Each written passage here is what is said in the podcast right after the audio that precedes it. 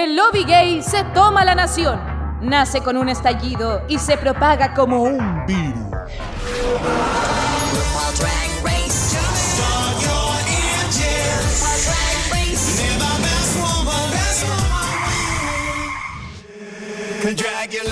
Hola chiquillos, les doy la bienvenida a Dictadura Drag, este podcast donde comentamos todo, todo, todo acerca de Drag Race y su animadora de dudosa reputación. Les habla Jacob, su dicta traba, y el día de hoy, como siempre, me acompaña una vez más Don K. Monsalva. Bienvenida, amiga. Uh, hola. ¿Cómo estás, niña? Gracias por la bienvenida. ¿eh? Bien, bien emocionado hoy día. Con sueño nomás, que me hace levantarme temprano. Bueno, a quien madruga, RuPaul ayuda. Por ahí. bien, ¿y tú estás bien también?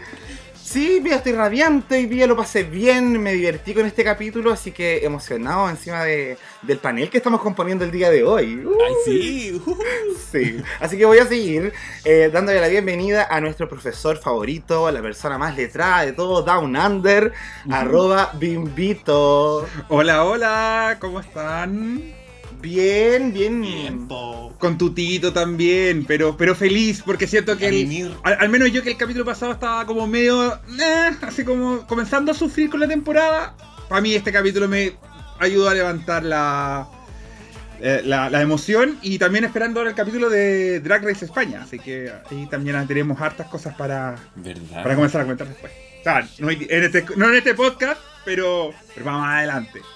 Oye, es que los fines de semana están siendo muy emocionantes. A mí me encanta esto cuando ya se empiezan a juntar dos tempos. O sea, me encanta y no me encanta, pero igual. Qué bacán que tengamos harto Drag Race. Pero ahí vamos a estar comentándolo todo. Así, oigan, chiquillos, y les tengo una sorpresa. Eh, bueno, nosotros siempre tuvimos como esta intención en Dictadura Drag de alguna vez poder conversar directamente con las protagonistas de este arte para saber desde su perspectiva cómo es todo este proceso de creación y de ejecución de las ideas que nosotros simplemente vemos como espectadores. Así que el día de hoy nos acompaña la princesa de los sueños. Sí, ex participante de The Switch, por ende su experiencia es muy cercana a lo que es competir en un formato como este. Y yo de verdad estoy muy agradecido porque es una de mis favoritas a nivel nacional. Bienvenida Dictadura Drag, Yume Jime, arroba, arroba, arroba, arroba Yume de Queen. Arruiné toda la presentación, weón. No importa. Hola chiquis, ¿cómo están? Hola a todos los bellos seres de luz. Muchas gracias por invitarme. Muy felices, muy felices de tenerte aquí. Estoy muy feliz, me encanta que me inviten a hablar del drag. Yo siempre puedo hablar del drag, siempre voy a dar la lata y puedo hablar horas y horas y horas de este arte que para mí es maravilloso y me da vida. Eso. Uy, eso, amo. No, Yume, nosotros de verdad estamos súper, súper contentos de poder por fin eh, materializar esta idea y estas ganas que teníamos hace mucho, mucho tiempo. Eh, porque nosotros simplemente somos homosexuales ahí del mundo común y corriente, ¿cachai? Pero no estamos insertos en esto. Y de alguna manera quisiera preguntarte, ¿cómo es para ti ver Drag Race habiendo vivido una experiencia muy similar a lo que es de estar dentro de la competencia? Bueno, yo creo que igual cambia en un 180 eh, cuando uno participa en un formato televisivo y después vuelves a ver un formato televisivo. Eh, empiezas a darte cuenta como de todos los pequeños detalles de la parte de atrás de la producción, que normalmente cuando tú solamente lo estás viendo están súper invisibilizados. Y bueno, a por más que se diga que las cosas están súper editadas, igual son cosas que pasan en la vida real. Entonces igual uno va como, como viendo como los hilos que habían detrás de, de, por ejemplo, cuando una persona se pelea con otra, uno entiende que a lo mejor la pelea duró mucho tiempo más de lo que uno vio en pantalla, que las amistades que de repente uno dice, oye, pero esta se hizo amigo en un capítulo, pero a lo mejor fueron amigas durante todo un rodaje y uno no está viendo esa parte, a lo mejor almorzaron juntas todos los días. Entonces yo creo que esa es la gracia, esa es la gracia para mí de haber estado en televisión y ahora ver de nuevo Drag Race, que me doy cuenta que es algo mucho más complejo que esta como pe- pequeño universo editado que a uno le dan en, en pantalla. Así que a mí me, me entretiene creo que ahora el doble. Si antes me gustaba, ahora me gusta mucho más. ¡Ay, qué interesante! ¡Qué bacán! Igual, igual yo fui, yo fui parte de, de Switch eh, Drag Race, somos parte de la comunidad Drag Race, pero según este mismo podcast es el peor Drag Race en la historia, según lo que escuché en el último episodio. Ay, y no, no, estoy de, no estoy de acuerdo, yo creo que el peor es de Switch 2. Si es que hay que Ah, elegir el peor, ese es el peor. Hay que diferenciar ahí las temporadas. Sí, no, y siendo súper sincero, nosotros siempre hemos dicho que el problema nunca van a ser las queens, sino la producción detrás. Sí. Y claro, en ese caso de Switch sabemos que tenía decisiones que es como comparable a Holanda, que es como tú decís, el problema no son ellas, son los buenos que están haciendo la- tomando las decisiones. Así es. ¿Cachai? Entonces, pero nada, yo igual, dentro de todo, hay pequeñas cosas que yo encuentro muy bacán de The Switch. Eh, tu performance de puré de papa es una de mis favoritas porque creo que de verdad sí, alcanzaste, weón. así, Uy, sí, felicitaciones por eso. Aprovecho de decírtelo en persona. Porque además yo creo que, que otra canción puede ser más icónica y kitsch del repertorio chileno que Puré de Papas. Creo Sí. que es clavadísimo. Sí. Así que nada, pues Yume, muchas gracias y bienvenida, como ya te habíamos dicho. Eh, comencemos entonces a hablar de lo que ha pasado esta semana en Drag Race. Eh, particularmente la primera noticia que tenemos y que obviamente no nos vamos a hacer como caso omiso a ello es el inminente estreno de All Star 6, fijado para el 24 de junio. Ya tenemos Meet the Queens, ya tenemos promo, ya tenemos entrada. eh, uh, nos falta la pura eliminada nomás para que suelten toda la información. Sí, así que estamos muy emocionados con eso, no vamos a entrar mucho en profundidad al respecto porque vamos a hablar mucho al respecto. En su momento. en su momento sí, pero ¿están emocionados chiquillos? Sí. Igual está bueno, está dentro de todo el cast eh, interesante. Eh, vamos a ver qué pasa ahí también, porque no hay, pareciera que no hay tan fan favorites así como el público, entonces igual eso llama la atención. Eso. Yo, no quiero ser como shady con, con el tema, pero eh, como que siento que no es tan All Stars, en el sentido como que antes tenía como, no sé, la temporada pasada, Shea Coulee, que había sido como muy evidentemente una persona que tú decías como que había merecido ganar en su temporada.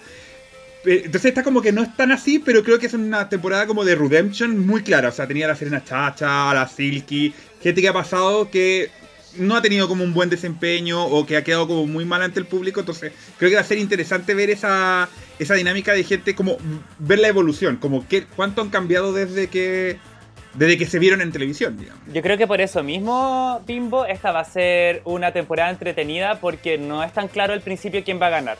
Y yo creo que en las otras era muy claro Mm. quién iba a ganar, a pesar que de repente no ganó. Por ejemplo, pensamos en un momento que iba a ganar Vende la Cremo Changela en la 3, era como muy obvio y al final no lo fue.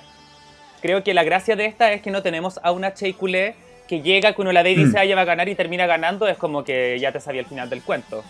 Yo creo que aquí cualquiera puede ganar, menos Serena Chacha tal vez, pero todo el resto... Serena. Yo creo que de, de todo el resto puede ganar cualquiera. Yo creo que eso es lo entretenido de, de este All Star. Es mucho más justo, creo yo también. Están más parejas en el nivel todas. De hecho es interesante lo que dice eh, aquí nuestra invitada especial porque eh, el- le pasó la temporada pasada y que fue todo lo contrario. Cuando vimos al cast dijimos, ah, la Yuyu y la Miss Cracker, la, la Chick Kool-Aid y el tiro van a estar como en la final. Y ahora no están así, entonces eso igual como que refresca un poco, que es lo que de alguna forma yo creo que los productores buscan de All Stars luego de que ya ha pasado tantas temporadas. Eso. Pero bueno, Sí. Ojalá que la weá no se vayan puros retos de comedia como el All Star 5, porque son hartos capítulos y uno quiere ver versatilidad, señores. Entonces, claro, yo también digo, el cast está como entre All Stars y Some Stars, pero... Some sí. Oigan, ya, pero no todo es felicidad eh, en este universo. Esta semana tuvimos un cagüín ahí un poquito como crítico en redes sociales respecto a lo que pasó en el capítulo pasado de Down Under con el retorno de Art Simon. Fue Coco Jambo quien tuiteó, así como, bien, denle una oportunidad a la chica blanca, se lo merece. Y ahí empezó una lluvia de comentarios en torno a lo que significa el retorno de Art Simon. Nosotros ya lo comentamos, pero quiero saber, Yume, ¿qué pensáis al respecto de esta polémica? Eh, ¿Tiene un tono racial? ¿O, o qué está pasando? Eh, bueno, para mí sí tiene un tono racial súper fuerte. Eh, encuentro que cuando que es súper delicado cuando, eh, por ejemplo, en el caso de Australia y Nueva Zelanda, hay, por ejemplo, aborígenes y hay descendientes de aborígenes y están en una competencia compitiendo los blancos colonizadores contra gente que es descendiente de aborígenes y en los primeros dos episodios te echáis de los aborígenes y después traéis de vuelta a una blanca, no sé, siento que es un mensaje súper errado. Y creo que ya no estamos como en la época de, ser así de arbitrario. Siento que el retorno de Art Simon es arbitrario. Eh, y lo único que me hace es generar más anticuerpos frente a esta Queen que la traen porque sí. Porque nada, sin ninguna explicación, sin ninguna votación, alguna cosa. Por último, digan que las otras no están, no sé, que se fueron a sus no sé, algo, pero que de repente me pongan a Art Simón gratuitamente cuando habían otras queens que podrían haber vuelto. Yo creo que lo que dijo Coco Jumbo es súper súper atingente y antes estas cosas se callaban y es necesario que ahora se hablen. Y aparte que encuentro que Simón no es tan buena como show, no es tan buena. Encuentro que es súper buena su estética, pero llegó en un, en un challenge donde ella tenía que diseñar y finalmente diseñó una María Antonieta que la hemos visto 200.000 veces. Sus trajes parecía sacado como de tela común y corriente, no parecía reciclado. Entonces se ve más arbitrario y se ve más porque sí. Y bueno, y todos sabemos que Arsimón era popular de antes en las redes sociales y sabemos que esto es un programa de televisión y que realmente es como una estrategia televisiva traer a la chica popular de vuelta. A la chica blanca popular de vuelta. Oh, la biblioteca está cerrada. ¿Eh? Ah, Pero igual, bien.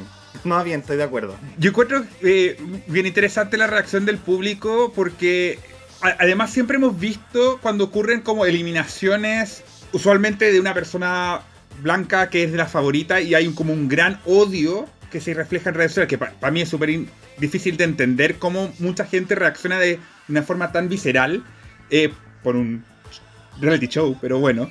Eh, y que generalmente siempre está di- dirigida a las personas de color que, que terminan siendo eliminadas. O sea, me acuerdo cuando. el- bueno, Valentina hay tema también de colorismo, pero, pero claro. A, a la mm, Nina Bonina Brown la hicieron pero mierda, Kennedy Davenport también, y cosas así.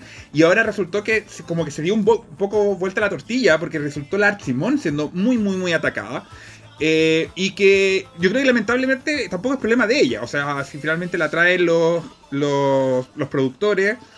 El problema es que el cast fue muy mal hecho en ese sentido y nadie lo pensó de que tener únicamente dos personas eh, de otra raza o de otro grupo subrepresentados dentro de la sociedad, digamos, bueno, ¿qué es lo que te puede pasar? Que efectivamente vas a terminar con un cast ultramente blanco hacia el final si es que no pones suficiente diversidad, digamos.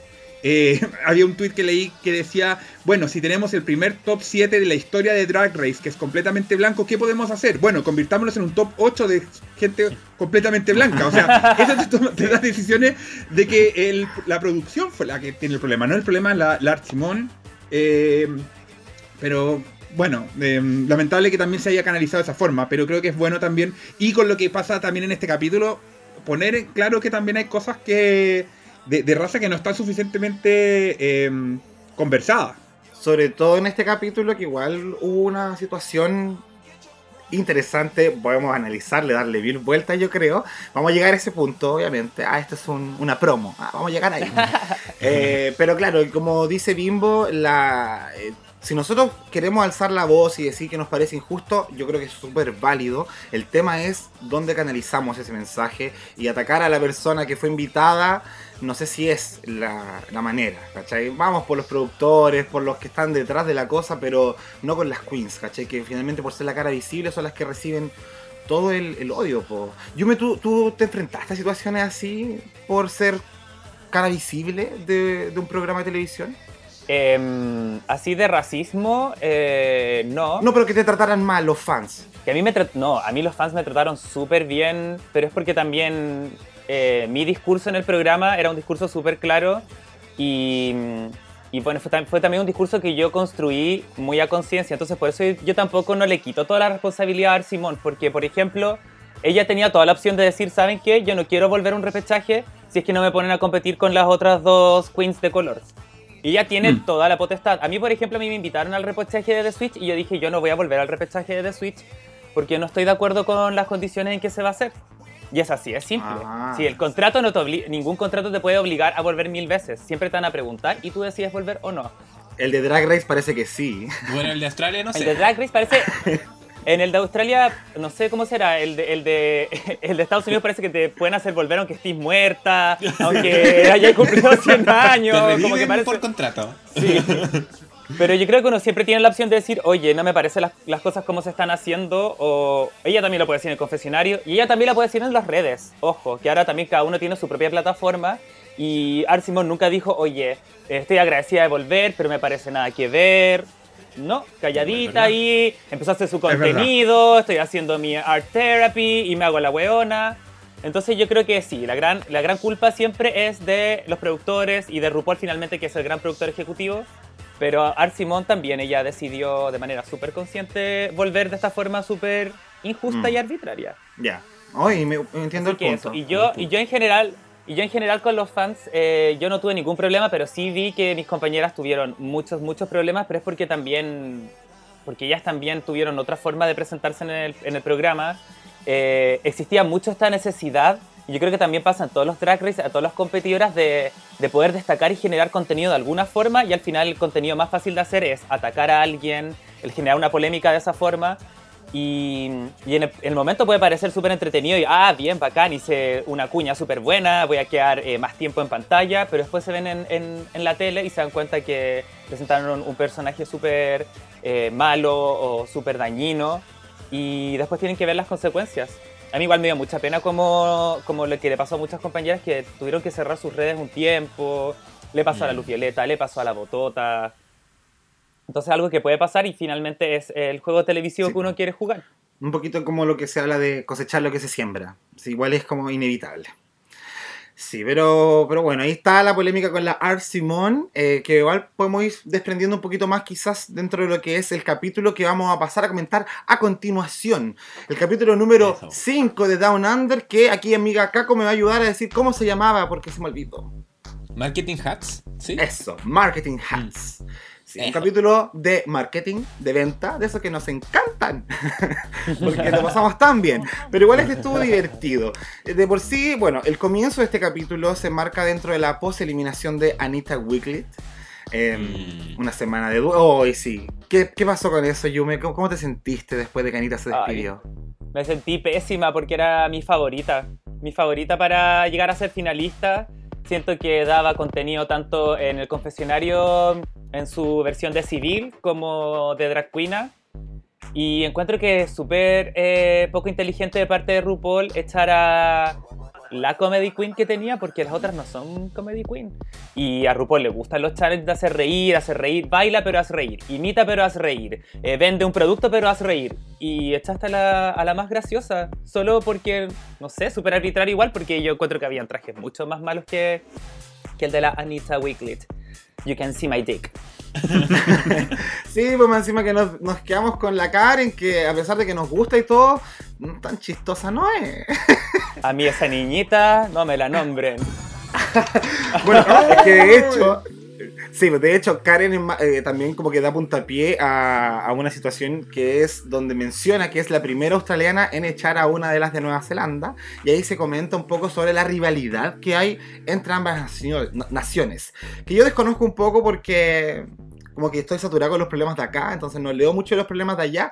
Eh, pero, ¿alguno de ustedes sabe sobre esta rivalidad que hay entre los dos países? O sea, lo que pasa es que eh, ambos países obviamente están uno al lado del otro, hay mucha, eh, mucha conexión, digamos. De hecho, piensa que por el tema del COVID, la gente de Australia como que al único país que puede viajar es Nueva Zelanda y al revés. Así como hoy día están con, con libertad de fronteriza. Eh, y es un país donde tú puedes, si quieres vivir en, si eres australiano, puedes vivir en Nueva Zelanda. Entonces, es un país que son muy cercanos. Pero a la vez como la rivalidad de hermano chico, hermano grande. ¿Cachai? Como que te querís, pero estáis todo el tiempo pegándote para un lado para el otro. Entonces, en deporte eh, compiten ellos juntos. ¿Cachai? En rugby, por ejemplo, son dos de las naciones más, más importantes. Entonces, están todo el, todo el tiempo compitiendo. Entonces, hay una cierta rivalidad. Como que Nueva Zelanda queda como el hermano chico de cierta forma. Entonces, los australianos lo miran como en menos. Yo lo pensaría como, no sé, Argentina-Uruguay. ¿Cachai? Una cosa como que, si lo veis desde afuera claro. como que son la misma cuestión, ¿cachai? Pero cuando tú le, pregun- si le preguntas a un argentino o un uruguayo, así como, como, que si te confundí, el guante pega, ¿cachai? Como una cosa más o menos así. Como los vecinos de Chicureón Colina. Algo así. O sea, si yo lo, si lo entiendo, eh, Australia sería Lawrence Cheney y Nueva Zelanda Lily Diamond. Exactamente, mira, es, eh, la mejor, el mejor ejemplo, así como una relación herma- hermanable, pero que de repente tú cachai así como que igual es media tóxica. Sí, pues. Igual ahí se estaban diciendo cosas como, hoy parece que nos metieron a las 3 de Nueva Zelanda porque relleno, porque están grabando la temporada acá, ¿cachai? Claro, yo creo que además pasa un poco eso, como que están las australianas como de visita y como que no han cachado. Eso también, como que. Sí, obviamente son mayoría porque por población Australia es mucho más grande. Pero, pero claro, como que igual hay un punto donde tú dirías así como. Como respeto. Ajá. Como respeto, ¿cachai? Bueno, esta reacción de la, de la Kita fue en parte igual por la eliminación de la Anita, pues igual como que se acercó a la Electra y dijo así como, pucha, ya, como que igual generaron esta narrativa, en parte fue porque, como para vengarse de la eliminación un poco de la Anita. Eh, pero no sé qué tan real sea en realidad. O sea, recién ahora lo estamos viendo un poco como este comparativo, pero no lo habíamos visto igual como esta diferenciación entre, entre ambas. Yo creo que parte, por ejemplo, del tema del electroshock, yo creo que viene de lo mismo. Como que la miraban en menos, así como una. Como que a la Quita y a la Anita como que la cachaban porque tienen mucha más trayectoria y mm, al parecer siempre hacían shows en Australia, entonces las conocían. Eh, pero el electroshock era como, ah, una, alguien de Australia, ¿cachai? Casi como que viene del, de los potreros, ¿cachai? Entonces yo creo que hay, había un tema como por, por ahí, Eso. pero que ahora se reflejó. Oye, yo no quiero polarizar este panel, pero ¿ustedes son más Team Australia o Team Nueva Zelanda? no, qui- no quiero generar shade, pero A, igual a pregunto. nivel del cast o a nivel de países? A nivel de países Nueva Zelanda. Del cast, del cast que tenemos. Del que nos va quedando. Claro, tenemos cinco de Australia y dos de Nueva Zelanda. Por ejemplo, yo igual soy más Team Nueva Zelanda. Como que quiero que estas dos vayan reduciendo el grupo de Australia. Team Yacinda, ah, full, full Nueva Zelanda, aquí ahora y todo eso. Yo voy a decir Australia solamente para llevarles la contra. No, pero ya, ya, ya. Pero bien, igual. Ahí sí todas, las queremos a todas igual. Pues algunas menos, Sí. algunas más, pero bueno. Oye, Oye, lo que yo quería decir antes de que cerremos esta parte, que me, yo vi la cara de la, de la Kita Mini y yo me acuerdo que el primer capítulo estábamos muy como, ay, acá como que hay una rivalidad y yo creo que de, de verdad la Kita estaba muy dolida con que se fuera la Anita. Como que el día siguiente trató como de venderla así como, ay, que se fue esta perra, bacán. Pero yo creo que el primer día se notaba, o, o incluso cuando la eliminaron, la cara la Kita de que como se fue mi amiga, sí. eh, me dio mucha penita. Es que aparte la Kitamin es como la showrunner de una discoteca de allá de Nueva Zelanda. Y ella le da como trabajo a, a la Anita Weekly y a la Electroshock. Entonces es como un poco su, Madre. su mamá, sí. po. Mm. Igual es heavy, pues ella es como así, como lo que fue en un tiempo la Nicole Gauthier aquí en, en Bunker. Entonces es como que le están echando a las guachas, po. Es un dolor extra. Pucha, sí. Sí, po. po. Además que deben Sí. senta- después de que terminan el show, se deben ir. Yo creo que es- almuerzan juntas, ¿cachai? Y ahí comienzan a pelear a todo el resto. Así como, no, y así como hagámonos las. Hagamos que, que nos peleamos, ¿cachai? Ya, para darle un poquito de emoción al show. ¿cachai? Y ahora ya no tiene con quién. Sí, aparte que se nota que son, son bien amigas, pues si tenían ahí hasta una fotito No, pegada de ellas sí. dos cuando estaban- eran más jóvenes. Preciosa, oye. Sí. sí. Pero bueno, después de este momento emocional donde estaban ahí, a veces fue la Anita y todo, volvimos al shave de la temporada característica, la, Anita, la Quita diciendo por fin se fue esa perra fea de la Anita Wiglet. y eso da obviamente un eh, como la puerta al primer mini desafío respecto a esto mismo, que es eh, el reading is fundamental. Ujú. Las chicas tienen que leerse y tirarse comentarios ácidos. Y yo cuando dije, weón, llegó este momento en Australia, Nueva Zelanda, ¿qué va a pasar? Sí, porque siento que ha sido un constante reading is fundamental esta temporada. Así que de, de este, de esta parte, ¿cuál fueron sus favoritas, las tallas que más recuerdan? La weá que como que ah, les hizo sentir así como, ¡ay, no puedo parar de reírme! Eh, yo no me acuerdo quién, de- quién dijo esta talla, pero es la que más me hizo reír. Eh, que alguien le dijo Electroshock. Man. La quita. La quita fue. Fue la quita. Ya, ese fue, ese fue mi read. Yo creo que los reads de la quita fueron mi- mis favoritos. Muy, muy inteligente, muy rápida. La quita se notó que era como la mejor en el tema. Pero yo creo que a mí me gustó. eh, hay, hay dos tallas que yo encontré muy buenas. Que el, bueno, la arte y por la que ganó, que yo creo que fue el, cuando le hizo el, el read a la Electra, o sea, a la Electra, la etcétera, eh, usando el tema de los pronombres. Yo creo que fue bueno. Y además fue bien interesante porque cuando siempre que hablan así como de, como de la corrección política y como que ya no te puedes reír de cualquier cosa, ¿cachai? Yo creo que fue un buen punto como para demostrar como el hecho de que haya una persona que sea transgénero o que sea no binaria, tú igual puedes hacer humor, pero siempre y cuando no sea ofensivo y sepa tratar a las personas, ¿cachai? Yo creo que ese fue un, un súper buen punto de demostrar cómo podéis igual tirar la talla con una persona que sea no binaria, no es como que tenéis que estar como conteniéndote, solamente saber qué es lo que estáis diciendo, ¿cachai? Yo creo que eh, eso me gustó. Y lo segundo, el, cuando le, la Electra Shock le, le, di- le preguntó a la, a la Scarlett si bailaban el caño y por qué no se bailaban el dedo del medio, yo grité. Oh. Ese fue muy bueno. Ese fue muy bueno porque lo hizo con, lo hizo con odio. Sí. Entonces fue. A mí me da nervio la Electroshock porque es como que de repente es graciosa, pero es como violenta. Entonces nunca sé hasta qué punto reírme, hasta qué punto sentirme como ofendida. Es como, igual eso me gusta de ella porque es como que uno nunca sabe con qué va a salir, como que ya está como enojadísima. Enojadísima la Electroshock, hasta con ella misma. Como intensa. Sí, y hace que haga, haga las guas como con agresividad. Así cuando levantó ese dedo fue como, ¡Oh, ¡qué agresivo! Sí. Electra shook me. igual, igual estaba como sexy este capítulo, no sé, lo sentí como Ay, interesante. yo sí, lo amo porque- tanto, Porque cuando, igual cuando salió al es fundamental, igual saludó como al círculo así como muy, muy, como muy sensual. El- la talla que yo... Maldito, se sabe rico. Sí, eh, yo voy a destacar la talla de la arte igual, porque yo creo que igual por eso fue la única, parece que le mostraron tres chistes, porque por lo general mostraron dos, eh, pero la, le tiró la talla a la Electra, que dijo así como, si yo fuera tú, eh, me haría un test de COVID porque en realidad perdiste el sentido del gusto. Ah, Oh, lo sí. encontré bueno igual, como súper como clever, como de en este momento así súper atingente. Bueno. Y actual, claro. Sí. Esa talla se la robó de Twitter, sí, la weá, no estoy seguro. ¿Ah, sí? Bueno, Ah, yo creo que hay hartas tallas que vienen no solamente robadas de Twitter, sino que escritas. Así como ya, a ver, una talla para una queen que sea más o menos vieja, una talla para una queen que sea más o menos joven, una talla para una que sea chistosa. Se nota que ahí hay unas tallas medias como que calzaban para cualquiera. Como uno que ya a esta altura es como el Snatch Game, que tú tenés que venir con el personaje preparado y si no con, una- con un backup. eh, como que para el, el reading es fundamental, tenéis que llegar con algunas cuestiones. Y si no estuviste en los capítulos previos como ajustando tus tallas para las personas, a menos que seáis la Kitamin, que probablemente los puedes sacar como en el al voleo, tenéis que llegar con la weá preparada. Si sabéis que viene, además, así que... Como la Yutica que anotaba en un cuaderno las bromas de sus compañeras y como que las tenía secretamente guardadas y no le dijo a nadie. Y después, como que la Rosé vio ese cuaderno y dijo: Oye, qué ofensivo tu. Sí, hay un poco de preparación. Bueno, este mini desafío finalmente lo gana Art Simón. Algo que gane, po. Ahí feliz porque, Party. claro, haciendo, haciendo válido su, su retorno. Claro. Por último, por último, una weá, claro. Nos vamos a meter ya de lleno a lo que es el desafío principal, que ahí la señora les cuenta que tienen que hacer, crear y hacer marketing de su propia marca de extracto de levadura. Vamos a hablar un poquito de qué es esta weá del extracto de levadura, porque estuve buscando fotos, vi que era como una Nutella, pero parece que no tiene sabor a Nutella. Todo lo Entonces- contrario, todo lo contrario, amiga. Eh, el extracto de levadura, bueno, lo dice el nombre que es lo que es, pero eh, en Australia y Nueva Zelanda es muy conocido. En Australia el Vegemite es el nombre como comercial y en Nueva Zelanda es el Marmite. Eh, y eh, lo usan, lo usan creo que para varias juegas, pero como lo que más he visto es como que lo hacen como pan con Vegemite. Es una Así como mermelada. ¿cachai? Pero es Eh, salado, ¿no? como mermelada, pero es Mm. salado.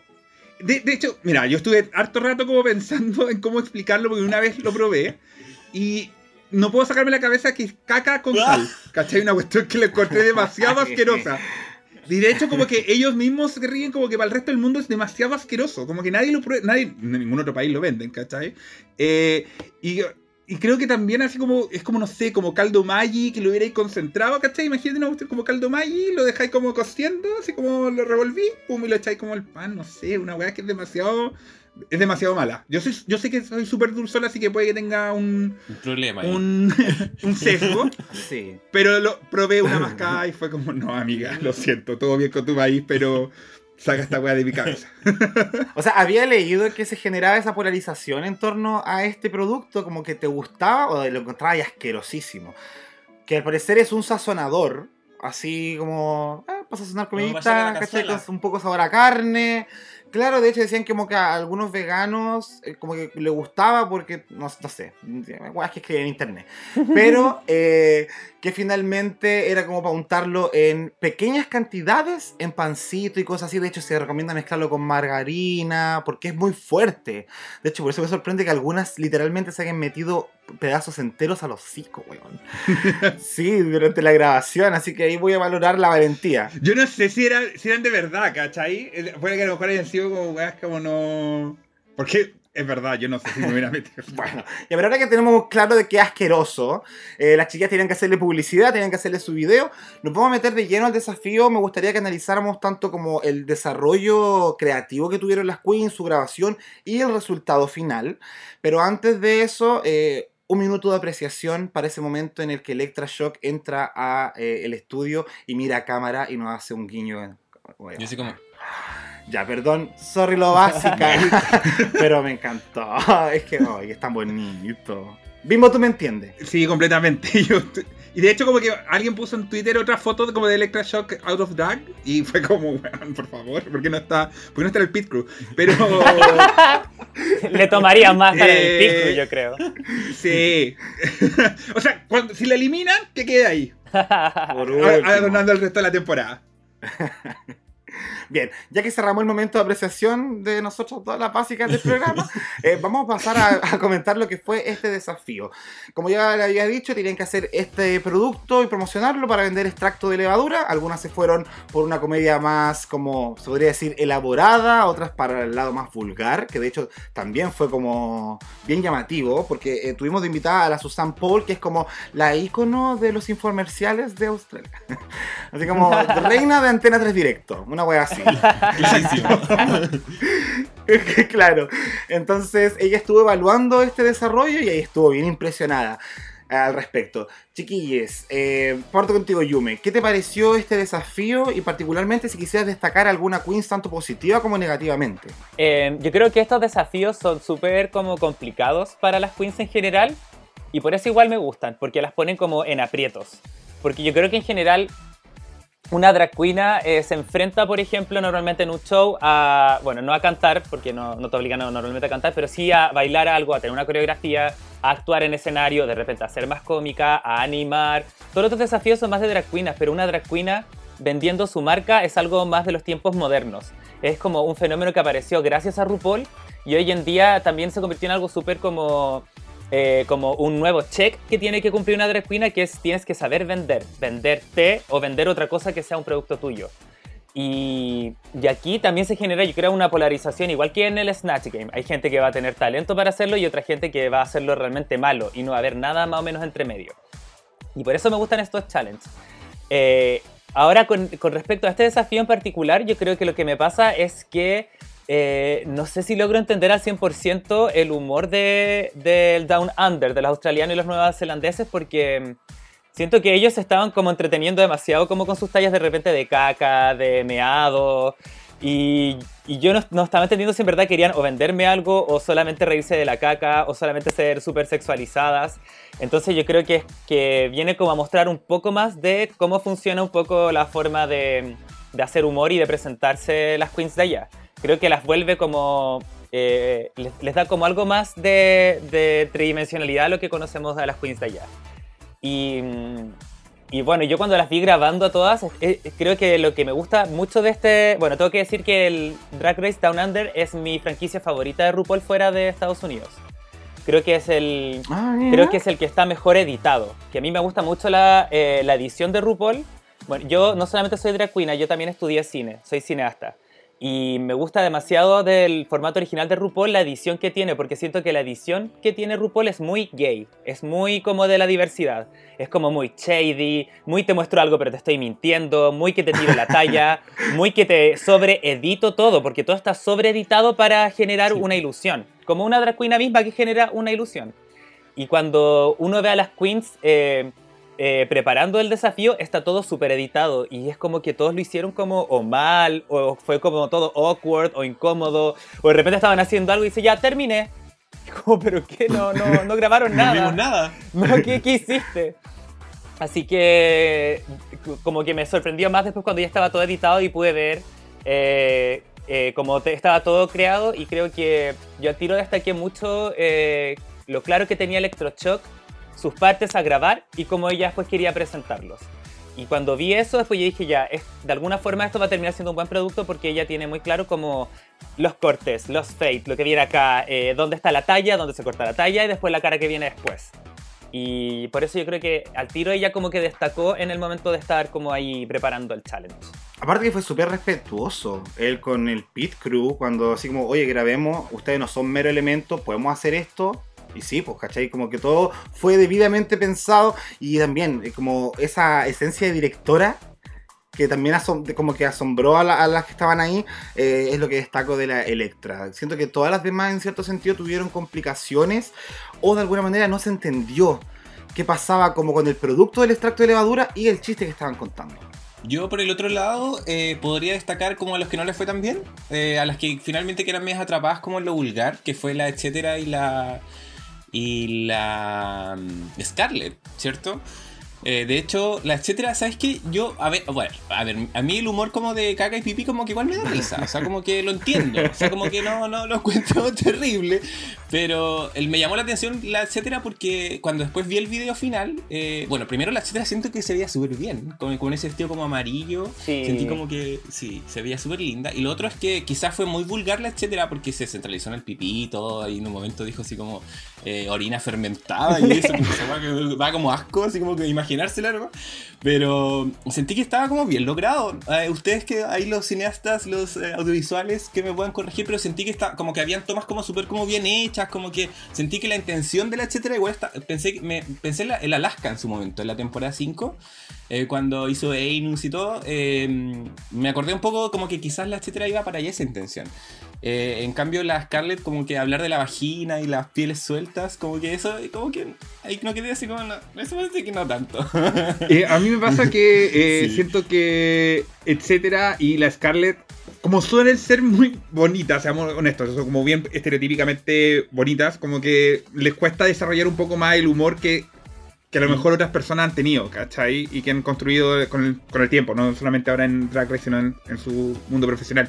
Entonces como que el recurso más fácil siempre el humor es la caca, el pichí, weón, y todas esas cosas, porque en general con, con una talla así como suele dar risa, entonces como que se notó demasiado que eh, ella- ellas tuvieron que recurrir a eso porque a lo mejor otra vuelta de tuerca les parecía más complejo.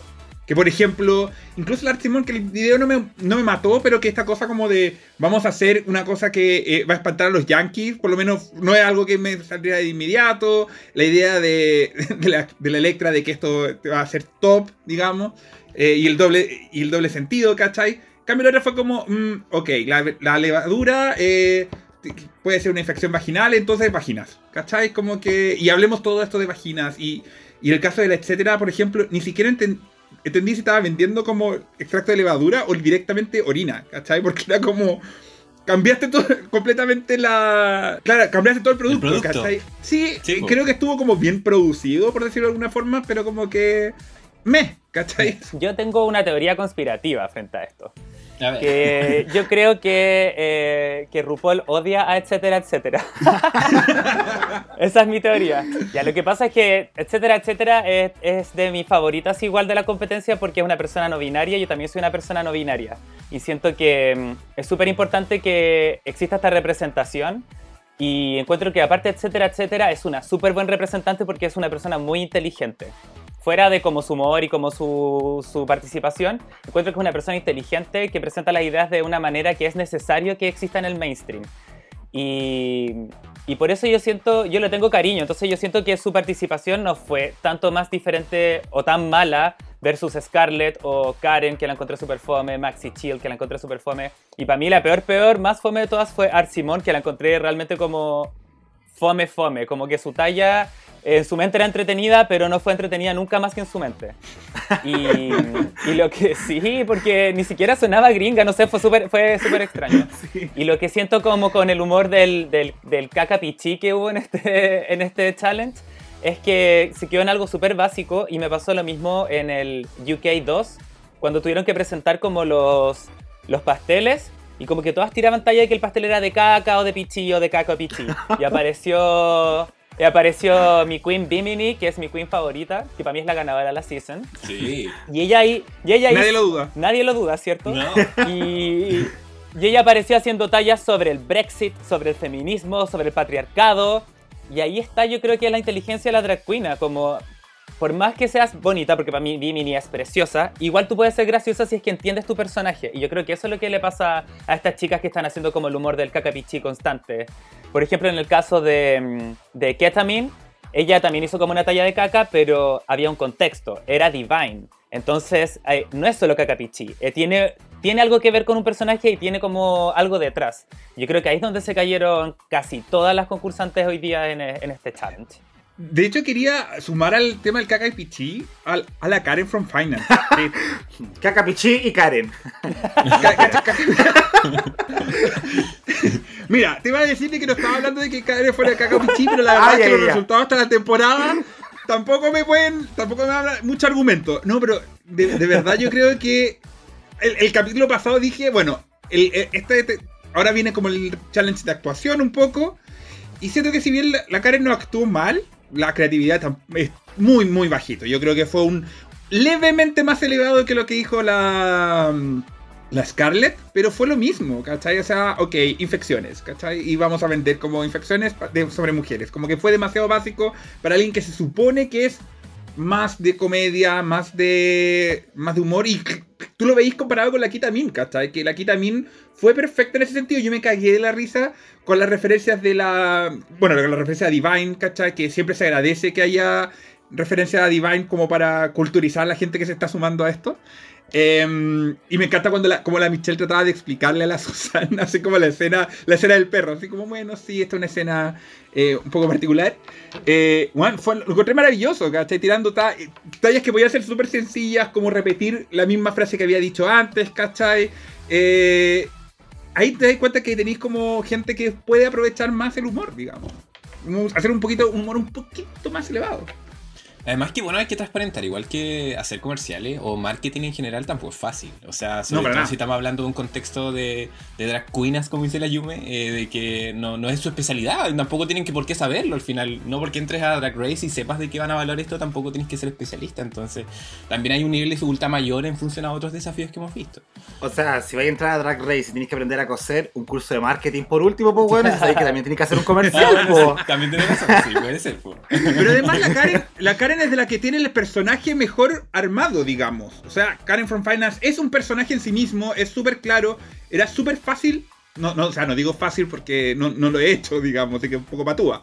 Pero, eh, pero podía armarlo desde ahí, ¿cachai? Como ir a lo general, como de decir, ok, esto es como extracto de levadura, como, ok, no te demoraste. Es como lo mismo que pasó en el capítulo pasado, que es como, eh, no sé a coser, entonces voy a ponerme dos pilchas, ¿cachai? Así como para sortear el, el reto.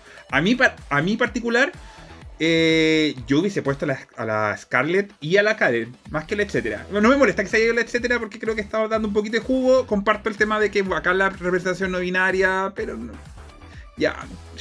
No, no, no. Le vendría un poco chato el capítulo anterior. Como tanto bullying a la pobre Electra que está en mi corazón. Ah, eso es porque están enamorados de Electra. Yo creo que aquí hay un sesgo Sí, con respecto sí. a eso. Bueno, yo estoy enamorada de, de, etcétera, etcétera. Así que vengo a balancear el sesgo. Pero yo creo que lo hicieron peor la Karen y la Scarlett. Debo decir. Sí. Por lo menos, la, por lo menos la, la etcétera se veía un trabajo bien pensado, ¿cachai? Un poquito más, más creativo, más allá de que se haya salido completamente del, del objetivo del challenge. Oye, pero la Maxi, no hemos hablado de la Maxi. Sí. Que la Maxi igual como que quedó como al debe, ¿o no? Quedó al debe. Es que lo que pasa es que, mira, para mí yo, yo siento que hubo definitivamente una falta de conceptualización en muchos casos. Yo en estos desafíos no espero que tú me convenzas de comer extracto de levadura, porque probablemente no va a pasar, esa buena parte no lo vendan acá. No lo hagas. Pero sí, como es comedia, espero que se utilicen técnicas de comedia. Y parte de eso es el uso de tu cuerpo para hacer la comedia, lo absurdo, lo exagerado, ¿cachai? Y siento que acá todas quedaron al debe, porque ponte tú la Maxi, si bien fue un desastre la grabación, si tú veías el comercial no era tan malo hasta el remate. Cuando tenía que hacer la escena donde ya había consumido el extracto y estaba sentada mientras el pit crew hacía la pega por ella, era como, no, no te esforzaste, ahí no hubo nada, pudiste haber aprovechado ese momento y no lo aprovechaste, ¿cachai? Me pasó lo mismo con la Karen, que estaba vendiendo el extracto, pero quieta, muy parada, con la weá en la mano, haciendo nada más. ¿Cachai? La etcétera también creo que estuvo como flojita en energía. Es como está bien, contó chistes, pero no me dio risa como lo contaste. Todo lo contrario a lo que pasó con Electra, que Electra era muy televisiva, te hacía esa talla de parar la eh, el frame para decirte, esa soy yo, Electra. Y esa es muy bacán, ¿cachai? Como que te das cuenta que hay comedia más allá del mero uso de decir weas cómicas. ¿Cachai? Como la talla de la vagina, que yo, particularmente sobre las cables, creo que. No digo que no se pueden hacer tallas de vagina, pero tampoco hablar de vagina fea. Como que igual es como feito, así como hablar de la vagina carnúa, ¿cachai? Como que no sé. Como que hay gente que tiene esos problemas, debería tener un poquito más de cuidado. Tan funada la Scarlett Adams, Probablemente- weona. Probablemente si hubiesen hecho este desafío en The Switch acá en Chile, no, hubiesen, no hubiésemos caído en estos como de hacer eh, comerciales de pipí o de caca o de secreciones. No sé, No estaba la botota. Probablemente si hubiéramos caído en cacapichi, cacapichi, cacapichi. Teníamos la batata, tienes todo. Sí. Sí, pero eso es básicamente como mi diagnóstico en torno al desafío en general y cómo resultó. No sé si alguno, alguna quiere agregar algo antes de cerrar. Yo solo decir como que la Maxi, eh, creo que el problema no fue tanto la conceptualización a diferencia de Karen o Scarlett o, o etcétera. Yo creo que simplemente no supo actuar y dirigir. ¿Cachai? Como que ahí estuvo su, su error más que... Porque e- esta idea de el producto X que te hace más guapo lo hemos visto en todas las temporadas. O sea, ese es como el, el, el- más estándar. Y creo que a lo mejor estaba relativamente bien, pero no, no, no supo trabajarlo, digamos. La otra era más error de conceptualización, creo. Sí. Sí, ¿no? Y, de, y de tono. De hecho, se me había pasado la Art Simon, que había notado particularmente la parte donde se censura, cuando comenta cómo, cómo hicieron la levadura. Y bueno, ahí como que de nuevo se ve la falta de como eso de voy a ser payasa, ¿caché? Como que te están censurando, trata de hacer con tus manos y tu cara lo que estás diciendo, para que se entienda el chiste, pero la buena era como pip, pip, pip, y era como, no sé qué estaba diciendo y no me da risa tampoco. E igual era una talla de vagina, así que. No, me imagino. me imagine. Así que, bueno, con eso estaríamos cerrando entonces el desafío principal de esta semana. El extracto de levadura. Mm, qué rico, qué rico, qué rico. La aquí también, buena, que se metió todo un pedazo de extracto a la boca y en la nariz. En la nariz, weona. ¿Cómo se, después de cuántas horas se te ha estado limpiando la nariz para sacarse esa cuestión de ahí? Sí, y creo como- que el olor y el sabor de esa weá es fuerte. O sea, yo creo que no debe haber sido el, el- el real. Tiene que haber sido alguna cuestión así como líquido. Era Nutella, weón. ojalá, weón. Era como una mermelada de ciruela o una cosa así. O sea, no sé, tampoco sí que me gustaría meterme Nutella en la nariz, ¿cachai? Como que también debe ser bien asqueroso. Ya. Oigan, chiquillos, pasemos a comentar entonces lo que fue la pasarela en conjunto con este desafío. Y aquí me gustaría igual que andáramos como para saber cuál fue la intención detrás de todo esto, porque la categoría de esta semana era Finest Sheila in the Bush.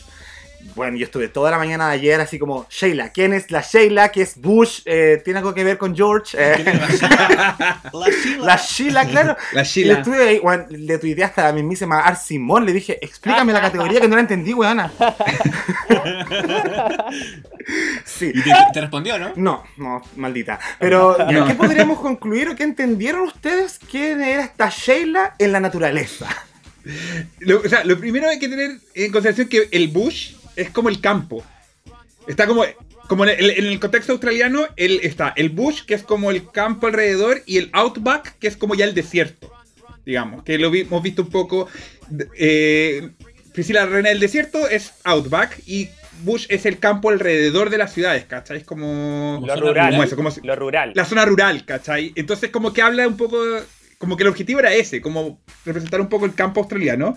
¿Y qué es lo que es Chila? Entiendo que es como un término como genérico de una chica, ¿cachai? No es como, un- no hay una gran... no, hay, no hay una gran explicación respecto a Así eso, es como claro. mujer. No, Mm. es como... Yo creo que Sheila se refería antes a, a las mujeres, como decís tú, Bimbo, pero redneck. Creo que era un término como despectivo hacia la mujer eh, blanca australiana venía menos. Y que después del incendio se, como que se reivindicó ese término y como que se lo apropiaron. Creo que por ahí va el. Claro, es como una cosa así como. Como que hoy día, cuando buscaba así como. Como en traductores, así como que. eh, ¿Qué es lo que significaba? To- Todos te decían como mujer. Como no, no tenía como un término muy, muy claro. Entiendo que el origen era que muchos, muchos inmigrantes, originalmente de Australia, como en 1800, 1900, eh, venían de origen irlandés y había muchas que se llamaban Sheila. Y como que de ahí como que se popularizó como un término... Sí, de hecho, esa, esa era mi duda, porque en algún momento dijeron que era un nombre ahora ocupado mucho como para la clase media, los trabajadores de clase media, como que se usaba el, el muchacha como Sheila. Eh, y llevándolo al contexto nacional, yo pensaba, no sé, pues en el popular, señora Juanita. que sea como hablado mucho. ¿Será como parecido a eso y como por eso tiene esa connotación en algunos lados negativa? Es como un. Es como un Soa Juanita. Yo pensaría que quizás a lo mejor más joven en edad. Como cuando tú pensás como Soa Juanita, pensáis como una señora como los 40, 50. Yo creo que Sí. es un poquito más amplio en edad, pero, pero creo que es como, como ese término. Porque un- tampoco le diría a una mujer rica a una Sheila. ¿Cachai? Sí, incluso, incluso la, la RuPaul le pregunta a la, a la Karen pues, y clarifican eso lo, lo de la clase media. Así que yo, yo, yo comparto eso de que es como la Sua Juanita al final, en Chile. Ya, perfecto. Entonces estamos claros en que es la señora Juanita en el campo. De hecho, por eso la RuPaul decía como... Sí. Yo pensaba en algo más rural, pero claro, acá el campo de Australia parece que tiene como muchos ambientes. Entonces se puede hacer como... Y creo que esa es la variedad que vimos en la pasarela. M- Más amplio. Sí. En fin, Yo siento que fue como, como día libre en el fondo, como que cada uno haga la weá que quiera. Lo cual tampoco me molesta, Jeans Day. ¿cachai? Así como, claro, Jeans Day en el fondo. Ya, perfecto. Entonces vamos a pasar a comentar a la primera de las chiquillas que salieron a la pasarela, que fue Electra Shock. Que Electra Shock se presenta como esta princesa del bosque que va cargando una... Eh, Yuja. Hamasaki. Yuja, que es un pajarito. Eh, ¿Qué les pareció la propuesta de Electra Shock? A mí me gustó harto. Sorpresa. A, a, le gustó la, la Electra. Qué sorpresa. Como vos con la Scarlett, po. No, a, a mí me gustó, fue como más, más creativo de, de lo que no, no- Evidentemente, mucho mejor que las veces anteriores. Me gusta como los toques que pone ahí los motivos maorí que tiene. De hecho, esa como nubecita es un símbolo maorí. Tiene el, este pajarito que es un animal que, era como muy típico de Nueva Zelanda y que ahora está extinto. Entonces, y a mí me gustó mucho con lo que hizo con el pelo, o sea, con el no pelo, digamos. Como que fue un- una vuelta de tuerca que yo no sé si. Creo que no lo he visto a ninguna más en Drag Race. Entonces. eh, no, a mí, a mí me encantó el. Bueno, siempre, Electroshock acá. Team Electroshock. Yo creo que este es el mejor look que hemos visto de Electroshock y tal vez el mejor que veremos en, en, en RuPaul porque eh, encuentro que ha, ha estado súper al debe la Electra en sus looks eh, en toda esta temporada, súper al debe en todo, en lo que ha hecho, en lo que trajo, en lo que no trajo. Y me gustó que en esta semana donde el desafío lo hizo más o menos bien, que también su runway fuera más o menos bueno para que, para que fuera como una semana redonda para ella y no dijéramos como, pucha, al final ganó solo porque hizo bien el desafío y vamos a tener que verla vestida podrida para siempre. Si esta niñita logra como seguir este estilo, yo creo que podría ganarse de manera súper correcta un lugar en la competencia. Porque no podemos ver a alguien tan mal vestida para siempre, pues niñas, si no estamos en la Season 4, no estamos en la Season 5 de RuPaul. Aquí ya las niñas han tenido, pero semanas y años incluso de preparación. Y me da gusto ver a Electra Shock como haciendo algo bien en términos de pasarela. Sí, apoyo. Yo también creo que se ve preciosa y como ya veníamos tropezándonos todos los capítulos y acá estábamos discutiendo que no, que Electra quiso decir esto y lo otro, y ay, la wea como para forzarnos. Ah, no, mentira, pero creo que ahora sí se ve genuinamente bien. Me gustó la, la opción que eligió de pintarse el pelo, porque decía que sus pelucas eran horribles. Lo dijo ella, no yo, te apoyo, amiga. Eh, entonces creo que tomó muy buenas decisiones para verse de esta manera. Además, ah, eh, incluso la, la Electra había hecho esta crítica en, antes del, del- de la Runway, que dice así como que si algo que ella se arrepentiera como de sus primeras tres pasarelas. Como que igual es consciente de que esto está pasando, pero eh, igual apoyo el hecho de- del, del detalle de la no peluca, porque de repente hemos visto igual este, esto, esta forma de hacer eh, como un- una ilusión eh, y no es tan bien logrado. Yo creo que de alguna forma de lejitos y de cerca se veía como de que hacía una asimilación a una peluca. No me mató la verdad el look de, de la Electra, pero, pero sí sentía que se veía bien en diferencia de los otros de las otras semanas. ¿Sabes lo que me pasó? Que eh, conociendo más de Electra, eh, cuando vi como los, los trajes, que, los outfits que usó en House of Drag, e- este reality en el que quedó segunda, tenía un, un, un- un estilo que era mucho más cercano a, este, a esta pasarela, como un look un poquito más andrógino, ¿cachai? Con que, que la figura estándar como de como fishy, de pelo largo, ¿cachai? Cosas así. Entonces creo que no sé si es que ella trató como de, de hacer un, una presentación un poquito más estándar como para entrar en, en la temporada y ahora está como retomando algo que es como más genuino de ella. O simplemente se quedó sin peluca y usó de esa forma, no sé. ¿Cachai? pero, pero quizás eso también es como que se vaya como como que siento que realmente hay un algo que lo refleja más a él, a ella que, que lo otro que sentía como que en verdad era como la peluca de dos dólares. Sí. ¿cachai?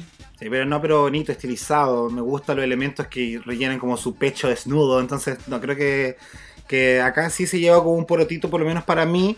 Eh, espero que siga evolucionando para mejor, porque la pública también la decretó como la favorita de la semana con un 85% de aprobación y votos de amor. Uy.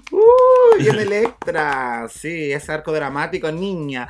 Sigamos entonces con Kitamin. Kitamin presenta este vestido como estilo capullo, lleno de mariposas por todos lados, eh, que particularmente yo encontré muy bello. En, como en, tanto su colorimetría, el maquillaje, que muchas veces Kita tiene como harta variación de maquillaje, como que no logro identificar todavía una cara de Kitamin, pero acá siento que igual su drag se ve, se ve bastante bonito. ¿Qué opinan ustedes? A mí me gustó la quita caleta. De hecho, yo encuentro para mí que fue mi favorita. Eh, yo la- los capítulos pasados le, he comentado un poco con respecto al maquillaje de la quita, de que de repente la siento como muy, como muy, como pesado, y hoy día lo sentí como más, un poco más suave a lo que estamos acostumbrados, porque igual la quita es como bien, como ocupa harto, hartos colores, ¿cierto?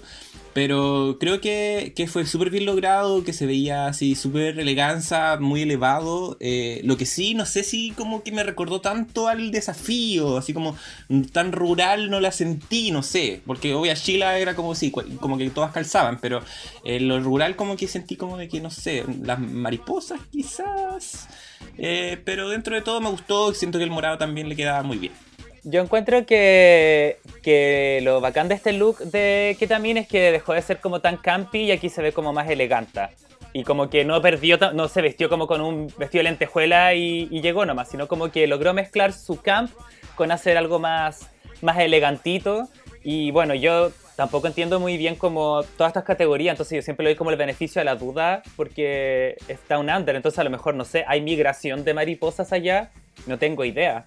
Y a lo mejor es algo súper propio allá, a lo mejor hay una migración de Nueva Zelanda, Australia, y, y ella está representando eso. Entonces, frente a eso, yo siempre dejo el beneficio de la duda, lo dejo súper abierto.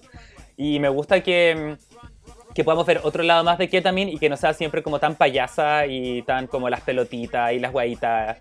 Y, y que también cambie el maquillaje. El vestido de molécula. Sí, sí. Que pueda mostrar otro, otro, otros lados. Porque yo creo que igual la Ketamin es de las que promete para, para ser finalistas, creo yo. Yo también lo encontré muy, muy, muy bonito. Y, y creo que solamente porque la, la victoria de la Electra generaba un buen arco dramático, se lo dieron a ella y no la quita. Yo creo que ella estuvo muy bien en el, en el, en, el, Maxi Challenge. Aquí también perfecto. Comparto mucho lo que dice la Yume de que logró mostrar eh, elegancia sin ser, sin perder su, su mm, esencia. Y lo único que puedo decir adicionalmente es que Aisha O'Hara con Never. Pobrecita. Este era el plan. Jamás. Así se muestran mariposas, po hija. Sí, sí. Oigan, eh, definitivamente la pública también estuvo a favor de, de Kitamin, un punto abajo de Electrashock solamente con 79%, pero sí, también fue uno de los favoritos de la semana.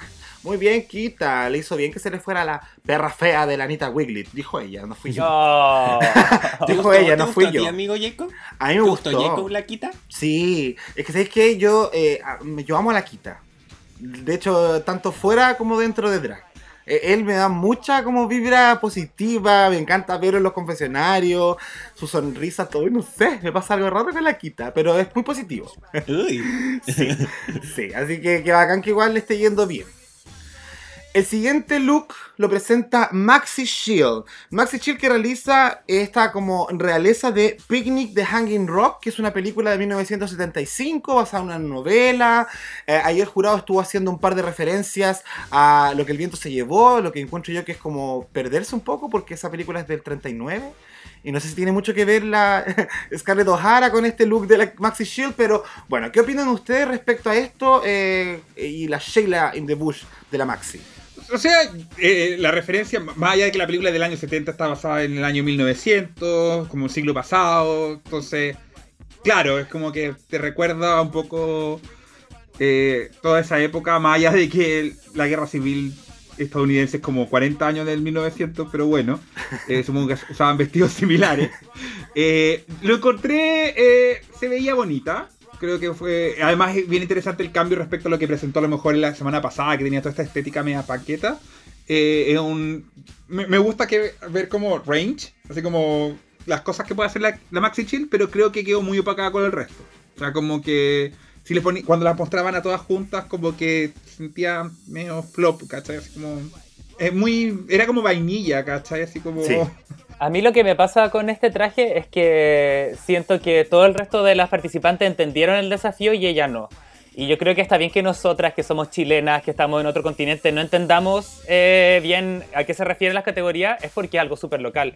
Pero cuando ellas mismas no entienden su categoría, yo creo que ahí hay un problema.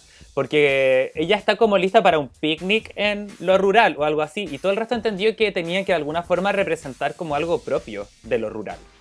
Y aquí como que no hay nada propio de lo rural, es un vestido que como los mismos jueces se puede hasta sacar de contexto histórico.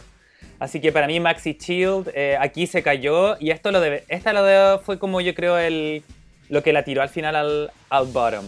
Yo vi, yo vi, yo entendí la talla, o sea, como que me, me hizo sentido la referencia de la Maxi porque yo dije así como, ah, es como una señora cuica en la casona, así como en el campo, como que por ahí lo vi yo.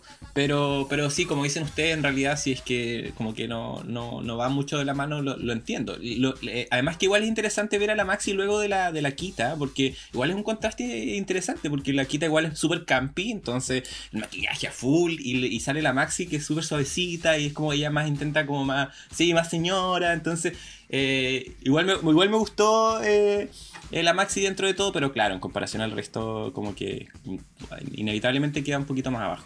Solo para complementar el tema de que efectivamente la película. eh, la película ocurre siempre en el bush. Y es como efectivamente como el tipo de, de- de vestido que usaban. Pero comparto lo que dice Yume de que en el fondo es como vestido estándar de los 1900. O sea, eso podría. Lo tenían en el campo y la película ocurre en el campo, pero podría haber sido también un viñedo en. En, en Chillán, weón, y no hubiese pasado ninguna diferencia. Sí. De hecho, este vestido me recuerda mucho como a, a esos trajes que se usaban en, en algunos actos del colegio. Algunas niñitas que bailaban con su sombrilla y no sé, una weá que yo, yo tengo ese Papa recuerdo. ilusión, weón. Claro, no sé. Papa que- ilusión. Efectivamente. Sí, porque esta categoría yo la puedo tomar como personas que están insertas dentro de este bush, que creo que es el caso de la Maxi Shield, la Karen from Finance o la misma eh, Art Simone, y las que representaron naturaleza. ¿Cachai? O, o weas que como que te evocan a eso. Entonces yo creo que ahí está como la Maxi Shield, pero claro, eh, viendo como la gama de, o- de oferta que había en la pasarela, esta se me queda como mm, mes disonante. Sí. La pública igual está bastante dividida porque un 54% cree que la Maxi Shield debería irse a mimir. La 50-50 casi. A mimir. Sí. Así que igual se impone, claro, se impone esa alternativa. Eh, la siguiente, como ya habíamos adelantado, esta es Karen from Finance, que nos presenta como este homenaje a los voluntarios de los bomberos de Australia y que después, a posterior, explica en la pasarela que tiene que ver con todo esto que pasó en los incendios del año 2020, que fue noticia mundial y que afectó bastante la flora y fauna de allá. Eh, ¿Qué les parece este mensaje y la ejecución de este traje? Silencio en la corte. Nadie quiere, nadie quiere decir, nadie quiere decir nada. ¿No Yo- quiere partir? Ya, yo creo que bonito el mensaje, ¿cachai? Así como... Es una vuelta de toque interesante respecto al concepto del, del Butch, pero, pero no sé, sentí que fue como demasiado on the nose, ¿cachai? Así como muy evidente y como que pusiste un traje de bombero y le pusiste perlas, ¿cachai? Como que hubiese esperado algún tipo de de, de- de algo diferente. Me acuerdo, por ejemplo, eh, no sé, pienso, dado que es amarillo, pero me acuerdo mucho eh, los runways que hicieron la Tina Burner y creo que la Elliot de los taxis. ¿Por qué? ¿Por de los qué? taxis. Pero, hasta ellos, como que hicieron como, bueno, vamos a hacer taxis, pero hagamos algo un poquito más interesante, ¿cachai? Eh, aquí como que de verdad se puso el traje de taxi y le puso como las franjas reflectantes y unos diamantes. Así como, ah, ya, bombero, ¿cachai? Mm, no sé, ah, no, no me convenció. ¿Qué te pasa a ti, Yume? 100% de acuerdo. Yo creo, estoy completamente de acuerdo con Bimbo porque siento que es flojo, flojísimo, flojísimo.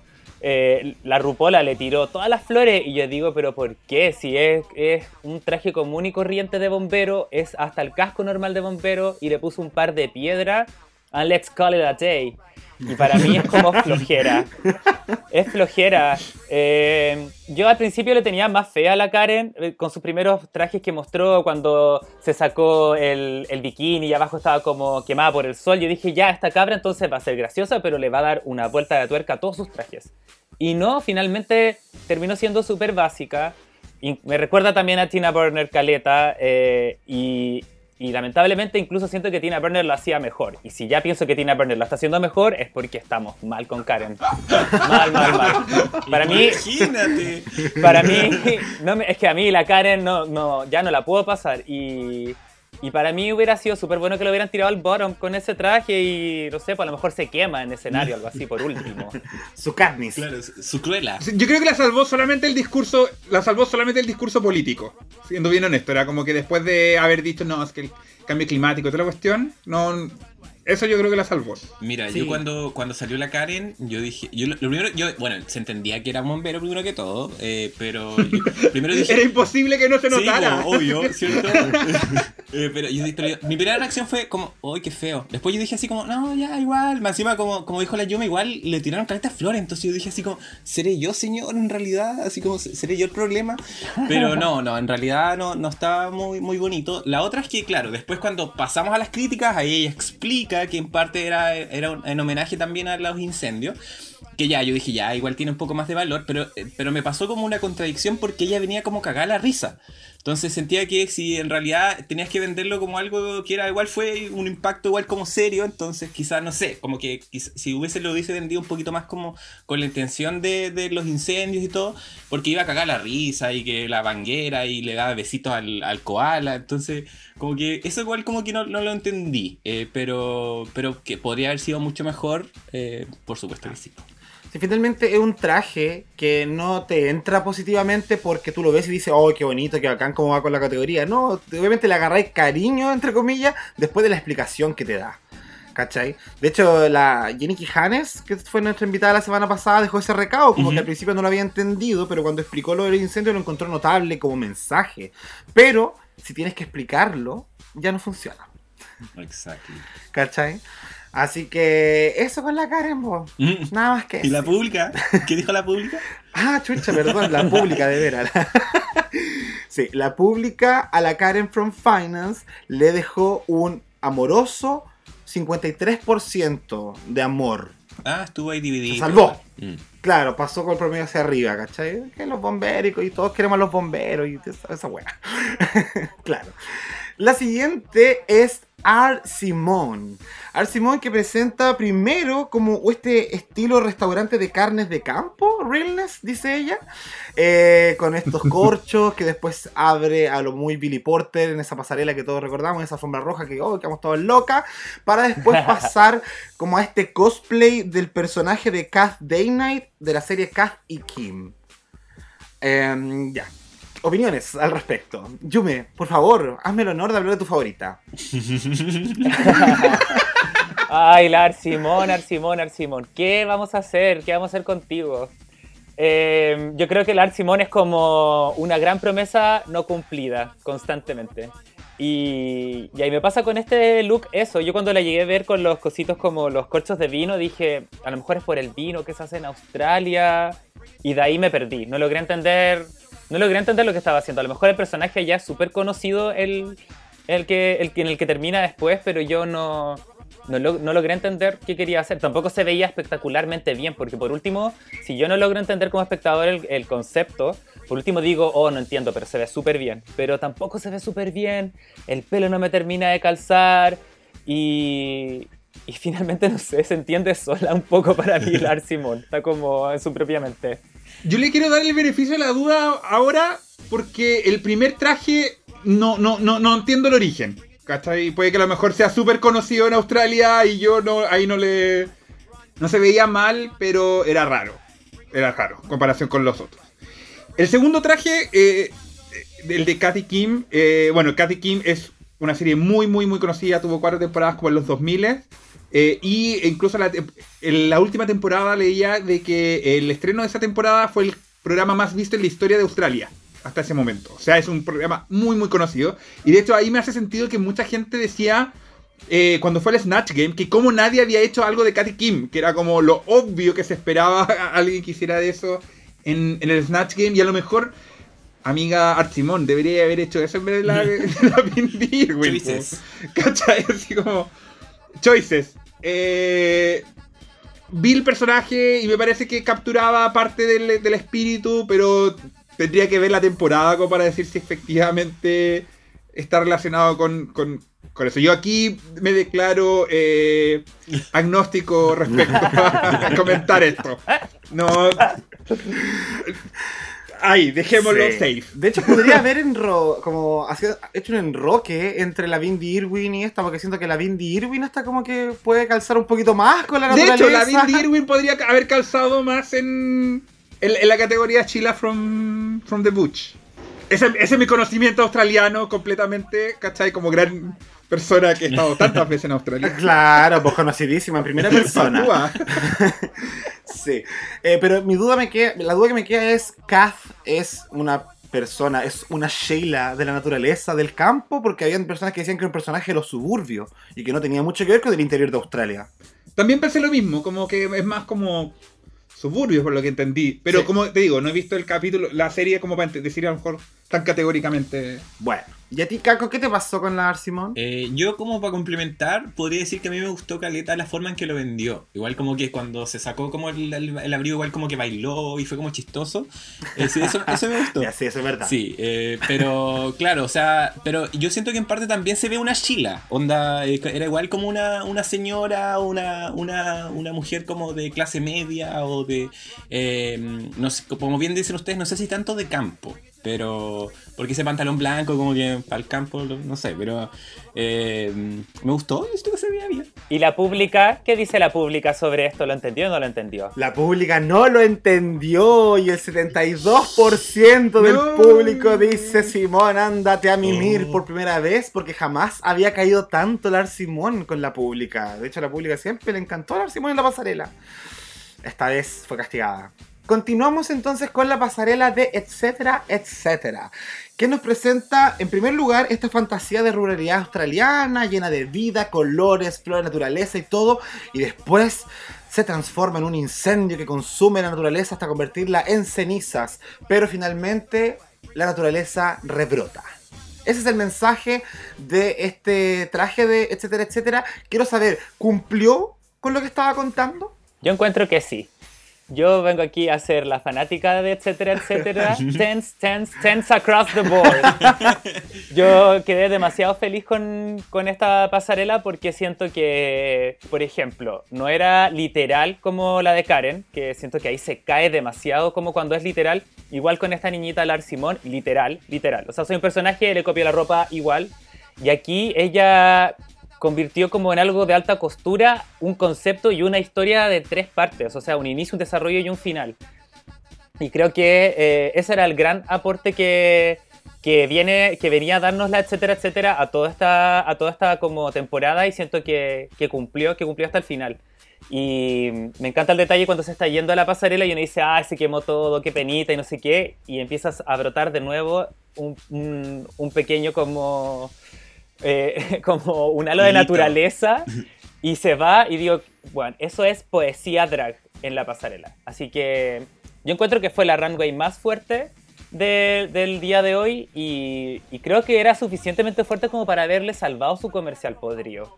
El Pichi podría haberse salvado gracias a esta como reinterpretación del incendio. Y creo que, por ejemplo, comparándola con Karen, si es que la idea era como hablar de lo fuerte que fue el incendio para, para Australia, creo que esta es la forma que una drag en un escenario puede hacerlo de manera efectiva, porque salir de bombero, veía a un bombero y te aburriste y chao. Y el koala y no sé qué, fome. Pero cuando uno está en un escenario real como drag queen y uno tiene que en un momento mostrarse y en un momento también impactar de nuevo porque uno tiene que contar algo más, esto es como se hace. Así que para mí, etcétera, etcétera, 10 de 10. Muy bien. Que, que amo lo apasionada con etcétera, etcétera. Sí, personaje necesario. Tenemos que reivindicar a las personas necesarias dentro de esta comunidad y etcétera, etcétera. Es una persona no binaria necesaria. Maravilloso. Sí, además que la se veía, se veía preciosa. Se veía preci- cuando se sacó después el, el- cuando estaba de negro, o sea, eh, además se complementaba súper bien la peluca con los guantes, con, con los tacos, como que una, una concepción también del color súper como de estética, buena estética, tiene un buen ojo la chica, entonces... eh, además que había quedado un poco el débil, ¿te acuerdas la semana pasada con su pasarela? Entonces creo que hoy día se reivindicó súper bien la etcétera, a mí me gustó bastante también. A mí me pasó que cuando comencé a verlo, sentí como. What's going on? Así como mucha cosa. Eh, y siento que. A lo mejor con una mejor edición del capítulo, como con más espacio, se hubiese aprovechado mejor. Porque como que sentí que la única forma de entenderlo era con lo que estaba narrando la etcétera. Como que, por ejemplo, cuando muestra esto del incendio, cuando se comienza a darle la vuelta, no se, no se ve, ¿cachai? Como que de repente, ¿cachai? Que por dentro del traje era como con llamas. Eh, entonces me pasó eso como que me costó entenderlo si es que no hubiera tenido la narración de la etcétera. Eh, pero creo que lo, que dice Yume es, perfe- es perfecto. Esto es como tú representas algo que no es necesariamente eh, enrostrártelo en la cara, ¿cachai? Como tomándote una narrativa que tiene símbolos, que tiene eh, cosas de fondo, ¿cachai? Eh, me gustó mucho eso que al final queda como con esta rama que comienza a crecer. Creo que no se creo que no se notó mucho por el tema de la edición, que además este capítulo fue como que, bueno, estaban metiendo como 27 temas de una eh, y cortando así como, como a lo loco. Entonces, cuando saca el traje ni siquiera lo muestran tan claro. Entonces, eso me dio un poco de lata. Y yo creo que eh, efectivamente al final ella se veía preciosa. El maquillaje se veía precioso, la peluca me encantó. Así que yo tengo varios reparos con la etcétera, etcétera, pero, pero me dio el runway que yo esperaba de ella. Ah, o sea, ya, todos aprobamos el traje, etcétera, porque ya, igual eh, encuentro que sí estaba súper bien hecho. Eh, al principio estoy de acuerdo con Bimbo, como que encontré que era una chacalá de weá. Primero, como que no entendía, como que entró caminando, de hecho hicieron como este este edit donde pusieron a la RuPaul mirándola como raro, la, la vieja la Mm. miraba, weón. Así El, como- el, el edit de Shade. de- no Sí, gusta. weón. Entonces dije, pucha, eso son muchas cosas. Y claro, cuando llega la segunda parte y la tercera, es como, a mí, eh, lo encontré bastante bueno. Pero en ese aspecto, algo pasó con el, o sea, con etcétera, etcétera, y la pública esta semana, porque estuvo también ahí al borde del precipicio, Ah. con un 53% de aprobación. Ah, no le gustó tanto a la pública. Bueno, que nos cuenten igual por qué No. pasó ahí, porque. ¿Cuál es el argumento? O sea, yo igual creo que muchas veces pasa con estas votaciones que tiene que ver con el personaje. Y sabemos que etcétera, etcétera, estuvo generando anticuerpos entre el capítulo pasado y este que yo lo encontré bien livianita de sangre en este capítulo. De hecho, los aportes que hizo lo encontré un 7. ¿Cachai? Pero la pública ahí no, no mucho, po. Pero bueno, cierra la pasarela del día de hoy Scarlett Adams, alias de Funeke. Eh, que nos presenta. sí, esta nos presenta y es Clara, Priscila, reina del desierto. Que en este caso, el personaje de Leticia en la película, que ahí por el minuto 29, alguien quiera ahí echarle un ojito. Yo lo tengo fresquito, bueno, porque la vi anoche. No es que te hayas visto la pe- la película anoche. Sí, te hice caso, Mario. Sé que el otro día te dije, ay, si no veo la weá que pasa, pero no, la, la vi porque, claro, Scarlett sale con esta cita y es como, ya hay que hacer la tarea, hay que verla. Eh, y la vi la encontré súper buena, creo que es un material muy interesante, eh, sobre todo lo que estamos viendo Down Under, porque hay muchas canciones que salen en el programa, weona. De hecho, el lip sync de Shake Your Booty es un número dentro de la película. Entonces, hay referencias bacanes y también puedes ver al malo de Matrix haciendo de drag queen. Entonces, qué mejor. Sí, lo había comentado mismo en su momento, sí. Eso. Sí. ¿Qué les parece la ejecución de este traje de Scarlett? Me gustaría partir contigo, Yume. Eh, yo creo que es eh, importante y necesario como este referente dentro de las pasarelas eh, de Australia sobre todo, porque esta película es tan fuerte que no solamente como que influ- influenció como la cultura drag gringa o, o angloparlante, sino que llega hasta acá, hasta Chile. Estos números aquí se han presentado en Chile muchas veces. En Bunker hicieron todo un especial de Priscila hace como 10 años atrás. Y es porque es demasiado fuerte, e impactante que en esa época hubiera existido un material que hasta el día de hoy no se vuelve a hacer como una reivindicación a este nivel como de lo drag y lo audiovisual. Yo como cineasta drag queen, eh, para mí es un sueño como poder hacer alguna vez aquí en Chile una película que sea como del, del drag aquí en este país, en esta zona, porque aparte de Priscila muestra como las zonas de Australia. Eh, el traje al que hace referencia aquí la, la funada Adams es, es, eh, es un momento icónico en la película para que la gente se lo imagine. Ella, ella va arriba de un bus y todo este como halo plateado va flotando en medio del desierto de Australia, generando así como una cola gigante. O sea, una que es drag queen y que le gusta tener el vestido más grande y más llamativo. Esto es como ya la pornografía del vestido grande, llamativo, gigante, al viento. Y creo que es súper importante que las drag queens de allá eh, citen a, a Priscila una y otra vez eh, yo no sé si, si, se han dado cuenta, pero en el, en el Drag Race gringo, hace un tiempo atrás, desde Corniac más o menos, empezaron a ponerse de moda estas pelucas que son como de goma Eva. Eso también es muy de Priscila y así de fuerte es la cultura de, de que una sola película puede como finalmente influenciar en, en, todas las drag queens de todo el mundo si es que es algo importante. Así que para mí es un, también es un 10 de 10. Encuentro que, es, que era importante que alguien lo hiciera. Alguien tenía que hacerlo y qué bueno que lo hizo eh, Scarlett, que tiene súper buenas pasarelas, tiene súper buen looks. Y, y, no terminó siendo algo como pobre. O sea, si esto lo hubiera hecho Karen, hubiera sido terrible. Terrible. Ay, tirándole la weá a la Karen igual. De pasadita. Sí. sí, pero es que es, es, es, es, el punto al final. Más allá de la referencia, que es her hermosa, es también el, lo bien logrado del look también. Pues, sí, además que bien complementado con, con el, el, tocado que se puso en la cabeza, si se podría llamar así, con el maquillaje. Eh, a mí también me gustó harto la Scarlett, pero no es nada nuevo, así que me voy a quedar callado mejor. Tus ojos hablan por ti. Eso. Eso. Y el sí, no, no, es nada nuevo. No es nada nuevo. Eh, de hecho, creo que es casi copia exacta del traje. Eh, no me recuerdo, la película de hace muchos, muchos años. Eh, pero, pero está súper bien hecho. Sí, ese es el punto. Si a lo mejor vaya a ser una referencia muy cercana a la, a la original que quede bien. O sea, la, la escena es súper icónica ahí con, ese, con esa cola volando frente al desierto australiano arriba de Priscila, que es la, para los que no la han visto, Priscila es el bus en el que van. Sí. Eh, y esa escena, si tú uno busca Priscila Reina del Desierto, te va a salir esa escena, digamos. Entonces, eh, está súper bien hecho, tú la mirás y decís, perfecto, es eh, esa referencia. No sé si califica como Sheila de From the Back, From the Bush, pero eh, se agradece. Insisto, esto era como un Jeans Day, haz la weá que queráis. Eh, sí, un comodín. ¿Cachai? Entonces, no, estuvo bien, estuvo espectacular y nah, no es criticable. Y bueno, lo que decía yo me respecto a la relevancia de Priscila. O sea, yo creo que para mucha, mucha gente, en Chile incluso, Priscila puede ser la primera vez que vieron Drag Queens. Entonces, eh, y que además vieron no Drag Queens como eh, personajes artísticos. ¿Cachai? O personajes marginalizados, sino que además como personas humanas, digamos, personas que tenían familia, personas que tenían sentimientos. Entonces creo que eso eh, es súper, súper Sí. notorio. Sí, no, yo estoy de acuerdo con todo lo que ustedes dicen.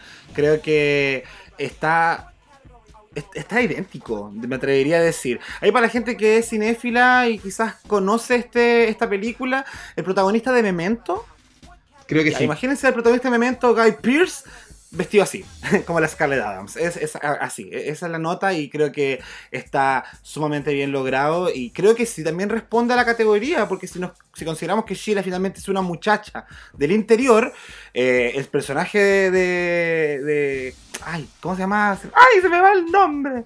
Pero ya, el personaje este en la película es, yo creo, una muchacha del interior del desierto de Australia y creo que esa es la representación que viene a ser la Scarlett. Y lo hizo súper Sí, lo que pasa es que la imagen es más, la imagen es más del desierto, a eso me refería. Como que el bush es más el campo, pero es un detalle, un tecnicismo. Sí, pero el bush no es un arbusto. Sí, pero es que por eso, el desierto, de hecho la imagen que está, por eso lo pienso, como que la imagen del... Porque del- en el desierto hay arbusto. Sí, pero esto, pero es- piensa, piensa que como que el campo, el bush es como, no sé, tiltil, ¿cachai? Como cuando mira- vais para los Andes y veis un arbusto, una cosa así, eso es, ¿cachai? En cambio esto es como más eh, San Pedro de Atacama, ¿cachai? Pero, por eso digo, es un tecnicismo. Perfecto. Me encanta cuando el bimbo aterriza como las weas rayacas, así como habla chillán. Sí. Bueno, la pública cierra la participación en esta pasarela dándole un 75% de aprobación al traje de Scarlett, abajito de lo conseguido obviamente por la favorita que es Electra Shock y después Kitamin. Con eso estamos cerrando la pasarela y pasamos entonces a este momento que habíamos dicho en un comienzo que íbamos a tocar eh, respecto a la fibra sensible del capítulo que es la situación de Scarlett Adams. Lo habíamos comentado previamente en el podcast. Yo particularmente me sorprendí al ver esta funa en pantalla porque pensé que iba a ser como la típica que hablamos de weá, que el programa no se hace responsable y chao. Pero acá partió viendo una eh, conversación primero, antes del desafío, antes de la pasarela en el workroom, donde preguntaron, ¿hay algo que te arrepientas de haber hecho en tu pasado como drag queen? Y ahí Scarlett agarra la pregunta para decir, eh, confesarle a sus compañeras que había hecho blackface y que estaba muy arrepentida y todas esas cosas.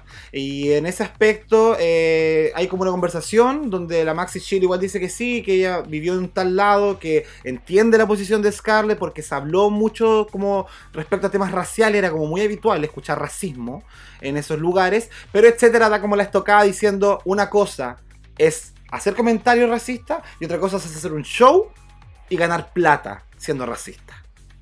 Mm. Y esto después se extrapola en la pasarela donde RuPaul dice como ya hablemos de esto que pasó y necesitamos saber una explicación al respecto.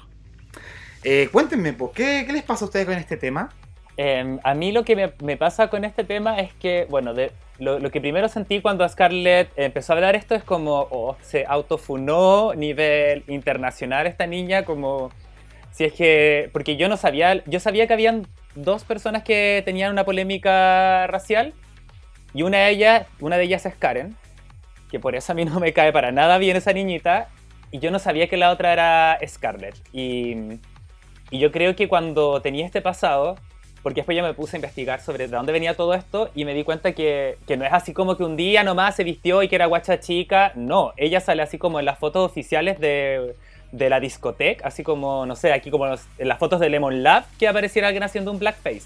Entonces no es como algo que fue como un momento arbitrario en mi vida, fue como algo que ella hacía y lo hizo como constantemente y no solamente hizo blackface, sino que también se disfrazaba de indígena americano, o sea, you name it, ella lo hizo todo, entonces era algo con dolo, era algo que ella hizo a propósito. Y si, y si en un momento tú hiciste todo esto y te metes en un programa como RuPaul que va a tener una trascendencia internacional, tienes que hablarlo, tienes que decirlo porque la gente se va a dar cuenta, la gente lo va a encontrar, está súper encontrable en internet.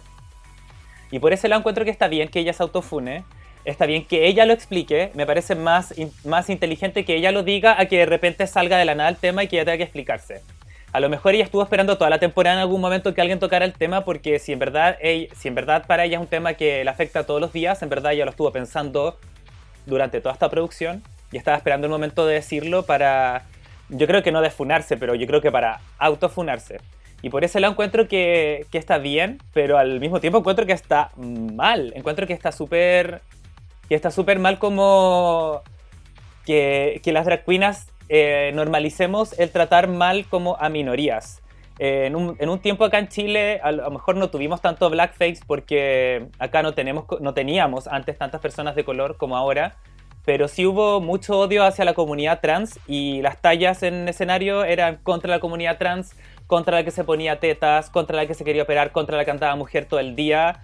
Y es una forma también de discriminación y por eso me parece súper bien el momento en que, bueno, la Scarlett le pide como ayuda a la Maxi Chill, como ya, pues Maxi, tú me entendís porque también venís como de un, de un lugar que es súper redneck.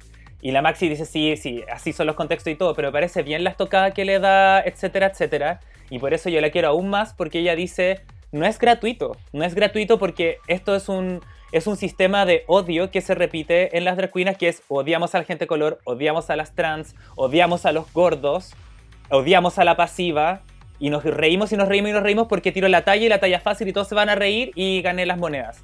Y me parece que está bien que al fin alguien diga en RuPaul que no todo el humor está bien y que no se justifica por hacer reír cualquier cosa. Creo que es importante que, que en todo el mundo las drag queens empecemos como a mirarnos a nosotras mismas y darnos cuenta desde dónde viene eh, nuestro humor, nuestra presentación y también como el poder que tenemos en un escenario, porque uno dice, ah, pero si fue una talla, jajaja, si fui la noche a bailar y una drag queen dijo weas. No, no, porque es así como el odio se reproduce una, una y otra vez. Y me parece bien que al fin, al fin la, la Rupola eh, se haga cargo de los temas, porque esto es un tema que en cualquier otra temporada hubiera sido una conversación de, de las niñas maquillándose y se queda ahí. Y bueno, al fin RuPaul lo dice en escena, oye, esto llegó a mi atención, hazte cargo, dime alguna cosa, explícate. Eh, y en un momento le dice, yo debería funarte, debería como eliminarte el programa. Para mí hubiera sido la mejor Mm. wea así como, yes, girl, bye, bitch. yo dije, ya, esta wea se va a ir a la mierda, la van a echar. Y no, no la echaron, le dieron una oportunidad, bueno, igual está bien. En mi mente la Scarlett ya perdió. Yo creo que después de esto ya no va a poder ganar ni esta temporada, ni ninguna temporada que venga en el futuro, ni nada. Sí. Oye, igual es, es- es interesante y fuerte lo que decís porque es verdad que muchas veces el humor es simplemente una puerta más hacia agresiones y un montón de otros problemas que hay después. Antes de saber la opinión de Bimbo y de Caco, que vamos a llegar ahí, eh, también quería leer un par de opiniones que nos dejó la pública para ver si eh, ustedes de alguna manera están de acuerdo o encuentran que hay algunos que quizás, no sé, están exagerando. Pero tenemos acá la opinión de Cristiano Caquiño. Le creí su arrepentimiento. Se nota que le afectaba recordar su error. Todos tenemos derechos a re- derecho a redimirnos. Sebasaurio Rex. Me parece bien que expongan todas, todas las funas en la pasarela. Eh, Keno Falange dice, amé la respuesta de la etcétera, etcétera. Por su lado, Basural, guion bajo, dice, creo que Karen está pasando piola. La weona tiene un tatuaje y fotos de unas muñecas negras. Que esa es otra funa que había por ahí. Eh, Iquarium.solem, heavy, pero si de corazón se arrepintió y cambió, bien. Mientras que Aldo Vincent dice se sintió súper forzado y creo que no se entendió mucho, pero al menos hubo un mensaje. Un chico que explota, sincero quizás, una ventana para que llegue al top 3, aunque con esto dudo que gane. Pero había una opinión de una persona que igual eh, creo que tiene como bastante validez, que es guion bajo Roetgen, que deja un mensaje igual eh, elaborado. Encuentro súper grave lo de anoche con respecto al llamado de atención de la señora la Scarlett y que le perdonase, porque siento que con el racismo uno no debe transar, al igual que muchos problemas, y que la participante en cuestión debió haberse ido para la casa expulsada, porque no es solo blackface, es todo un historial de racismo sistemático que quizás le fue inculcado de la infancia porque incluso lo dijo. A esto le sumo que por Twitter en la madrugada muchas personas pedían que a Scarlett le dieran la edición que le hicieron a Cherry Pie, ya que lo consideraban una falta de respeto por todas las víctimas raciales. Pero bueno, Ruth Paola siendo Ruth Paola, no espero nada de ella y aún así logra decepcionarme. A mí me gustaría eh, ahondar un poco en el tema de Karen. Creo que mm, encuentro súper nada que ver que en el momento donde una compañera eh, se autofuna y habla sobre el racismo, que ella se quede callada en una esquina sin decir nada, siendo que ella tenía un tatuaje extremadamente racista y tenía una colección de muñecos extremadamente racista. Para la gente que no entiende bien, eh, la Karen era como fanática de un show infantil que era muy racista, que tenía un personaje muy racista, que el personaje mismo era como una caricatura de un blackface, básicamente. Y ella tenía un tatuaje de este personaje y aparte tenía una colección de muñecos de este tatuaje y era como fanática de este personaje. Y bueno, ella eventualmente se termina borrando en algún punto de su vida el tatuaje. No sé cómo se lo borró porque era como negro entero, era una weá horrible. Y creo que eh, pasó jabonada, no dijo nada. Y me parece nada que ver que en el momento que al fin se está hablando el tema, una persona que tenga también como un antepasado ra- racista se haga la weona así como si nada. Y de hecho me dio tanta rabia que yo fui y le escribí en la página, en su Instagram, le escribí a Karen en su última foto y le dije como, me parece nada que ver que en el momento donde estuvo la oportunidad también de pedir perdón, por último, se haga la weona y finalmente todos se concentren en Scarlett, que quede como la gran racista de esta temporada, cuando en realidad el racismo ha estado presente en toda esta temporada y a través de muchas participantes de muchas formas diferentes. Eh, y con respecto como a llegar y eliminar a la Queen, eh, no sé, igual es heavy. Igual me hubiera, a mí me hubiera gustado harto que lo hubieran eliminado inmediatamente. Hacerle la edición de Cherry Pie no sé si corresponde porque, porque Cherry Pie no vino a autofunarse ella a RuPaul, a ella la funaron después. Yo primero quiero agradecer el espacio de que se dio esto. O sea, eh, creo que es bueno que... Porque esto imagino que además se hizo durante la, la- grabación y previo a que siquiera se supiera que Scarlett Adams eh, iba a salir, ¿cachai? Entonces yo entiendo que es más una- un acto que puede ser genuino de Scarlett o de la producción, etcétera, más que de por la presión de afuera. Así que creo que fue muy bueno que, que lo sacaran, que se hablara abiertamente del tema. Comparto, comparto también que eh, obviamente hacer blackface está mal y que el, el humor o, la expresión artística nunca puede eh, permitir usar el sufrimiento de otras personas para, para ello. Creo que eso es, fundamental. Sí, creo que... eh, siento que la, que la, que la disculpa de la Scarlett es una disculpa muy blanca, por decirlo de alguna forma, como lo siento, ¿cachai? Lloro por esto, lloro de, de haber ocurrido esto y falta un poco más de decir como, bueno, ¿cómo lo hago para reparar eso? Que creo que es lo que la etcétera lo menciona, si no me equivoco. Eh, y ahí todavía hay, todavía pasa. La Scarlett igual es, igual es cara chica, ¿cachai? O sea, tiene 23 años, si no me equivoco. O sea, tiene todavía una trayectoria. Tiene más, ¿No? parece. ¿Cuánto tiene? ¿O no? ¿28? 27. 26. Pero me refiero a que. Me refiero a que probablemente tiene todavía una carrera donde tiene espacio para hacerlo, ¿cachai? Eh, tiene más. Y, y uno espera eso. Que haga más que solamente decir en redes como qué pena por mí, ¿cachai? Porque en el fondo también es una cuestión que es súper como te estás pidiendo disculpas por ti, pero ¿qué es lo que estás haciendo para ayudar al resto de la gente? Ahora, también me pasa que siento que muchas veces es súper fácil echarle la culpa a la Scarlett Adams y a la Karen y responsabilizarla a ellas personalmente cuando esto es reflejo permanentemente de una cultura donde todos crecimos que refleja eso. O sea, el blackface fue súper común en el mundo artístico hasta hace cinco años. O sea, veía series en televisión en Estados Unidos que hacían blackface. En Chile todavía hace cinco, se- cinco semanas probablemente también hicieron blackface en un programa de televisión. Eh, o sea, también la gente que está saliendo y que están fundando hoy día es producto de ese sistema. Entonces, está bien, tenemos que poner en, claro eso, pero también es un reflejo de, lo que nosotros como sistema hemos creado y no solamente responsabilizarlo a ellos como si hubiese sido algo salido de la nada, ¿cachai? Y yo creo que hay un poco lo diferencia de lo que hace la, la Cherry Pie. La Cherry Pie cometió algo que podría considerar delito o casi delito.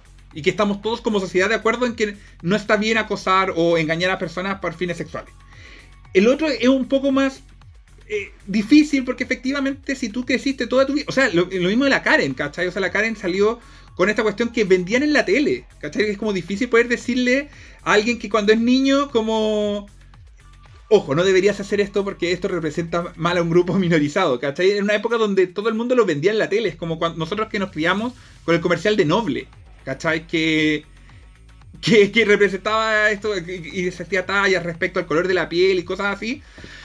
Es, mucho más complejo. Y igual encontré heavy que cuando la RuPaul habló, porque finalmente era la única persona de color en, la, en, la, en, la- en el espacio. ¿Cachai? Y yo creo que también para nosotros es súper interesante como cuando vemos gente que dice, no, es que deberían haberla funado, la deberían haber cancelado. Bueno, también ninguno de nosotros, bueno, no, no conozco a la pública en particular, pero probablemente ninguno de nosotros hemos vivido también esa experiencia. Entonces, yo creo que también hay que escuchar quizás es menos juzgar nosotros mismos y también escuchar a la gente que ha vivido eso, porque tiene la RuPaul, pese a todo, puta, ha vivido 60 y tantos años, ¿cachai? Ha pasado todas las etapas de, de la liberación y los cambios que han habido respecto a la, a, la gente de color en Estados Unidos, ¿cachai? Onda, yo también la escucharía un poquito más a ella, ¿cachai? Más allá que si nos quejemos siempre de la vieja, probablemente ella también nos tiene algo que decir un poco respecto a, a cómo enfrentar esto, porque no va a ser ni la primera ni la última vez que, que la vieja se ha enfrentado a una situación similar. Bueno, yo para, para cerrar igual, eh, creo de que, claro, va, va de la mano también con la, con la sociedad, o sea, no es algo tampoco particular necesariamente de ellas. El punto aquí era de necesariamente visibilizar, o sea, como la sociedad ha avanzado, eh, era, era un momento, quizás probablemente, no sé, pues si lo hubiésemos visto en la versión original, la temporada 2 o 3 hubiese pasado esto, quizás la RuPaul no se hubiese detenido a decir, oye Scarlett, ¿sabes qué pasó esto?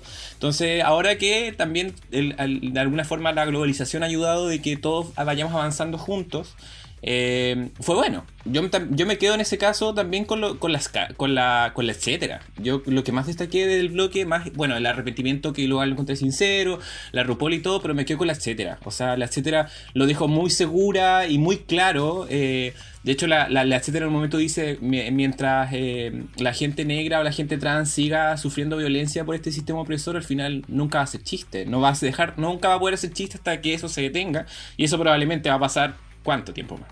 Entonces yo creo que hay que quedarse con eso y lo, con lo que cerró la cedera también de que tienen que haber acciones reparativas. No es solamente un discurso de pedir disculpas y ya está, sino también cómo la Scarlett dentro de su plataforma aprovecha esa instancia para poder eh, generar cambios en la sociedad australiana, neozelandesa, en el mundo en general pero aprovechar esa situación que se visibilizó a, ella particularmente, pero que afecta a una sociedad completa al fin. Yo creo que lo importante acá, como decía Caco, es la, reparación. Yo tampoco soy quien para decir, eh, no, Scarlett, maldita por siempre, jamás te voy a creer nada, porque puede que genuinamente esté arrepentida. Yo sé que hay gente que dice que no es tan así, porque esto ocurría hace el año 2019, 2018, o sea, recientemente. No es que Scarlett fuera una niña de 12 años, fue hace poco, ¿cachai? Pero también creo que este llamado de atención definitivamente va a servir como así como pa, su, su nalgada, así como pórtate bien, ¿cachai? Y quizás va a redirigir su manera de ver las cosas, porque igual heavy que en el escenario más importante de tu carrera, de tu vida, te llame la atención por una wea así.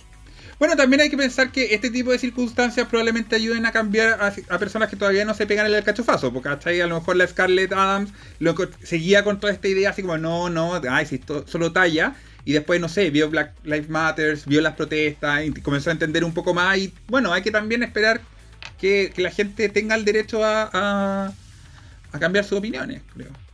Y, pero que lo demuestre, que lo demuestre no solamente diciendo cositas, ay, perdón, y que con eso se olvide todo. Y por lo que dijo la RuPaul, como que le dijo, no, que ella igual como que le falta madurar, creo que algo así hizo entrever en su momento igual. Me tinca que esto le puede costar la, le puede costar la corona a la Scarlett. Yo creo que le costó la corona. Sí. Sí. The Shop. Así que. Nada, pues pasaré tus pasarelas amiga. Feliz segundo lugar.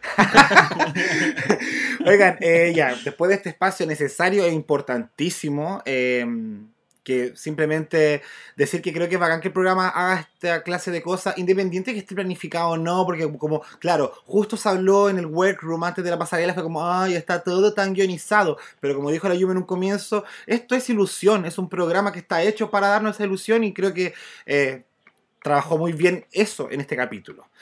Eh, vamos entonces a los resultados de todo lo que conversamos.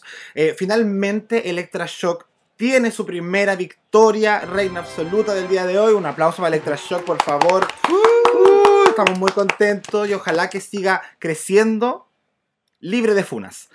Por supuesto. Sí. Y en cambio, el lip sync es entre Maxi Shield versus etcétera, etcétera ahí no hubo manera de salvarla para el jurado, consideraron que Karen tenía que salvarse una vez más y mandaron a la etcétera que según yo lo estaba haciendo consistente, pero mejor que Karen, a lo largo de, toda la, estos cinco capítulos. ¿Cachai? Pero, pero bueno, nos presentan este lip sync que es de la canción Absolutely Everybody de Vanessa Amorosi. Em, ya, quiero saber qué les pareció esta propuesta de lip sync. Vanessa Amorosi, por cierto, es famosísima en Australia. Es como la. Hay como con la, Kylie a nivel de cantante pop. Es muy, muy, muy conocida. Y la canción es como la canción más conocida que tienen. Así que. Alf, encanta que pongan de nuevo música australiana de verdad, ¿cachai? que, eso queremos escuchar. ¿Cómo quedaste con el lip sync bimbo? Me gustó, me gustó, estuvo entretenido. Y lo que sí debo decir que la Maxi Chill, desde que se sacó el micrófono, se convirtió en la Vanessa Morosi y la etcétera, lamentablemente quedó como bailarina de, de fondo, ¿cachai? Como que se notaba que la Maxi tiene una trayectoria enorme. Yo creo que además esta, canción es como del 2003. Yo creo que desde, el 2003 la Maxi Chill la está cantando. Entonces se, sabe todo, ¿cachai? Sabía todas las cuestiones, se veía. Le, puso todo el ánimo lo que esperáis con una. En un lip sync y, y la etcétera estuvo súper bien. Yo le tenía menos fe honestamente, para un lip creo que lo hizo súper bien. Además que se veía preciosa. Con ya con la última versión de su traje, se veía muy, muy bonita. Sí, estuvo bueno el lip yo lo encontré bueno dentro de todo. Me gustó la Maxi, el, el, micrófono de su manga. Me recordó igual como a las transformistas como antiguas, igual como chilenas, o no, como que hacen como el juego con el micrófono y la. Pero le quedaba muy bien la canción a la Maxi, o sea, hizo una súper buena sincronización de los labios. Como que yo creo que eso fue lo que la hizo ganar. La, la etcétera tenía harta energía. Pero hizo estos pasos que ya hemos visto cuántas veces. La que ruleta con la mano. el bra- Sí. Sí, claro, se hizo hasta un split que siento que tampoco iba mucho con la canción. Entonces, como que esos pequeños detalles creo que hacen la Sí, diferencia. yo creo que yo creo que esta canción le favorecía mucho más a Maxi Chill. Y bueno, ahí también está como esto del, de, de un programa de televisión que en el fondo se favorece a una u otra integrante según lo que el programa quiere. Y el programa no quería que siguiera avanzando, etcétera, etcétera. Porque mi teoría conspirativa es que RuPaul no le gusta, etcétera, etcétera. A RuPaul, a RuPaul no le gustaban antes las trans y hasta salió diciendo que nunca iba a tener una trans en su programa y ahora es como un poco más cercana a las trans. Y ahora a RuPaul no le gustan las personas no binarias porque no las entiende, porque están entre medio de algo y después se convierten en mujer. Esa cosa rara a RuPaul no le gusta mucho. Y por eso Bimini no ganó UK 2 y por eso, etcétera, etcétera. eh, se- eh, yo creo que RuPaul odió, etcétera, etcétera, toda la temporada y nunca le quiso comprar nada de lo que hizo, nada de sus trajes, nada de lo que estaba haciendo. Y finalmente se ve ahora, pues como que le tiró una canción que siento que a la forma de hacer lip sync, etcétera, no le iba para nada. Y esto de hacer como, como dice Janine Day, la rueda a su recurso fácil, no iba con nada con la canción. Y era más una canción para, para señoras y Maxi Chill era más como una señora. Lo que sí me hubiera gustado, yo encuentro que cuando Maxi Chill sacó el micrófono ganó. Siento que, que fue, no fue uno de los mejores lip sync, que fue más o menos planito, cumplió, pero que no hubo un gran wow, wow de nada. Fue como más o menos como, "Mm, sí, cumplieron, cumplieron y claramente a Maxi le queda mejor la canción y, y tuvo ahí su elemento que fue el micrófono. Que yo creo que fue lo que, si no tenía el micrófono, Maxi hubiera sido un poco forgettable. Es que el micrófono hace toda la gracia porque te trae una nota nostálgica. Ponte tú, cuando yo no veía Drag Race, estaba muy acostumbrado a los lip sync con micrófono. De hecho, me acuerdo así como de la Paula Berry, de la Dana Berry, Sí. de la Aska Sumatra en Pagano. Sí. Claro, entonces cuando empecé a ver Drag Race y estas no hacían con el micrófono y tenían que usar las dos manos, yo estaba como muy como, qué raro este lip sync, ¿cachai? Entonces volver por primera vez a ver esta tecla de un micrófono en el escenario igual es divertido. Aparte que te hace ocupar una mano todo el rato. Entonces te olvidás de esa mano. No tenés que hacer nada con esa mano más que sostener el micrófono. Y tenés que hacer toda la gracia con la mano restante. Entonces es como la mitad del trabajo. Pero tiene un encanto igual que es positivo y creo que eso le da la victoria. Lamentablemente la etcétera creo que estaba dando muy buena energía. Yo estaba muy divertido viéndola, pero siento que hacia el final como que se desesperó un poquito. Ese split y esa rueda como que no, no era necesario. ¿Cachai? Pero, pero bueno, finalmente el resultado es que etcétera, etcétera es la cuarta, habría sido la quinta, pero la cuarta eliminada de Drag Race Down Under.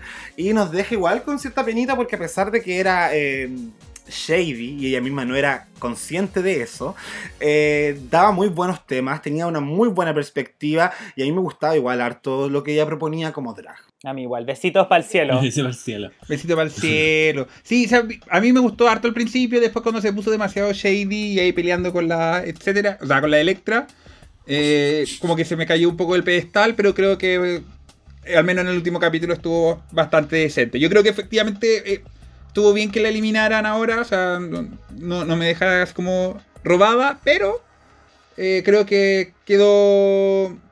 Creo que hizo un buen desempeño en la, en- en la serie en general. Oye, pero debo confesar de que yo no hubiese, si me hubiesen preguntado, yo no hubiese pensado que la Maxi hubiese eliminado a la etcétera en un lip sync. Como que yo dije, ah, o sea, si cae la Maxi con la etcétera, se va la Maxi. Pero ahí nos sorprendió también la Maxi. Sí, po. Sí, po. Mm. Imagino que tú, Yume, quedaste igual la pena, pues si igual... eh, eh, yo, yo creo que te gusta. Sí, un Entiendo. poco. Eh, no, yo creo que la semana pasada me eliminaron a la Anita, ahora me eliminaron a la etcétera y me eliminaron mis ganas de seguir viendo este reality. Yo no sigo viendo, me voy de este boliche. No grabo más esta semana. Renuncio. Oye, pero Yume, ¿te gustaría quedar impactadísima? Sí, me encanta que me impacten, impactame. Te voy a leer el, el obituario de etcétera, etcétera. ¿Qué dice la pública? Oye, la pública, weón. ¿Quieres meterle el dedo en la herida? Cristiano Caquiño. Qué bueno, qué bueno, qué bueno que te fuiste. Me tenías tan aburrida con tus weas culiadas. Sí. También tenemos Sebasaurio Rex. La falta una lección de humildad y empatía a la canal de anime, etc. Creo ojalá que crezca. Chao, ojalá crezca como persona. Sí. Más que Von Thyssen, me gusta decir Von Thyssen, eh, dice, eres joven, te queda mucha carrera por delante, chiquilla. Y es verdad, esta, esta sí es chiquitita, pues la etcétera Sí, era... esta tiene ¿cuánto? 21, 22. Sí, sí, 22 años. Pablo César guion bajo, que te vaya bonito, fatal culiá. Esa fue Electroshock. ¿Qué le escribió? Sí. En mi dedo, una Mario. wea así. Sí. La gata nerd, adiós. Qué peluca más horrible. Igual estuvo bueno tu lip sync. Te robaron. Oye, como que le tiran mierda y la quieren, es súper extraño. Oye, no hay ningún Sí. comentario bueno para despedir a la etcétera, etcétera. Es que, pucha mía, Moscosco dice siembra veneno y perderás la cosecha. Me encanta. Sí. Eh, pucha, a ver, ¿quién nos deja un comentario bonito para etcétera, etcétera? No, nadie. Así que yo me te doy el beneficio de que hagas un obituario justo para etcétera, etcétera. Ya, oye, estos shades estuvieron súper buenos. La gente debería ir al Library is Open. Estuvieron mejores que los shades que tiraron las concursantes.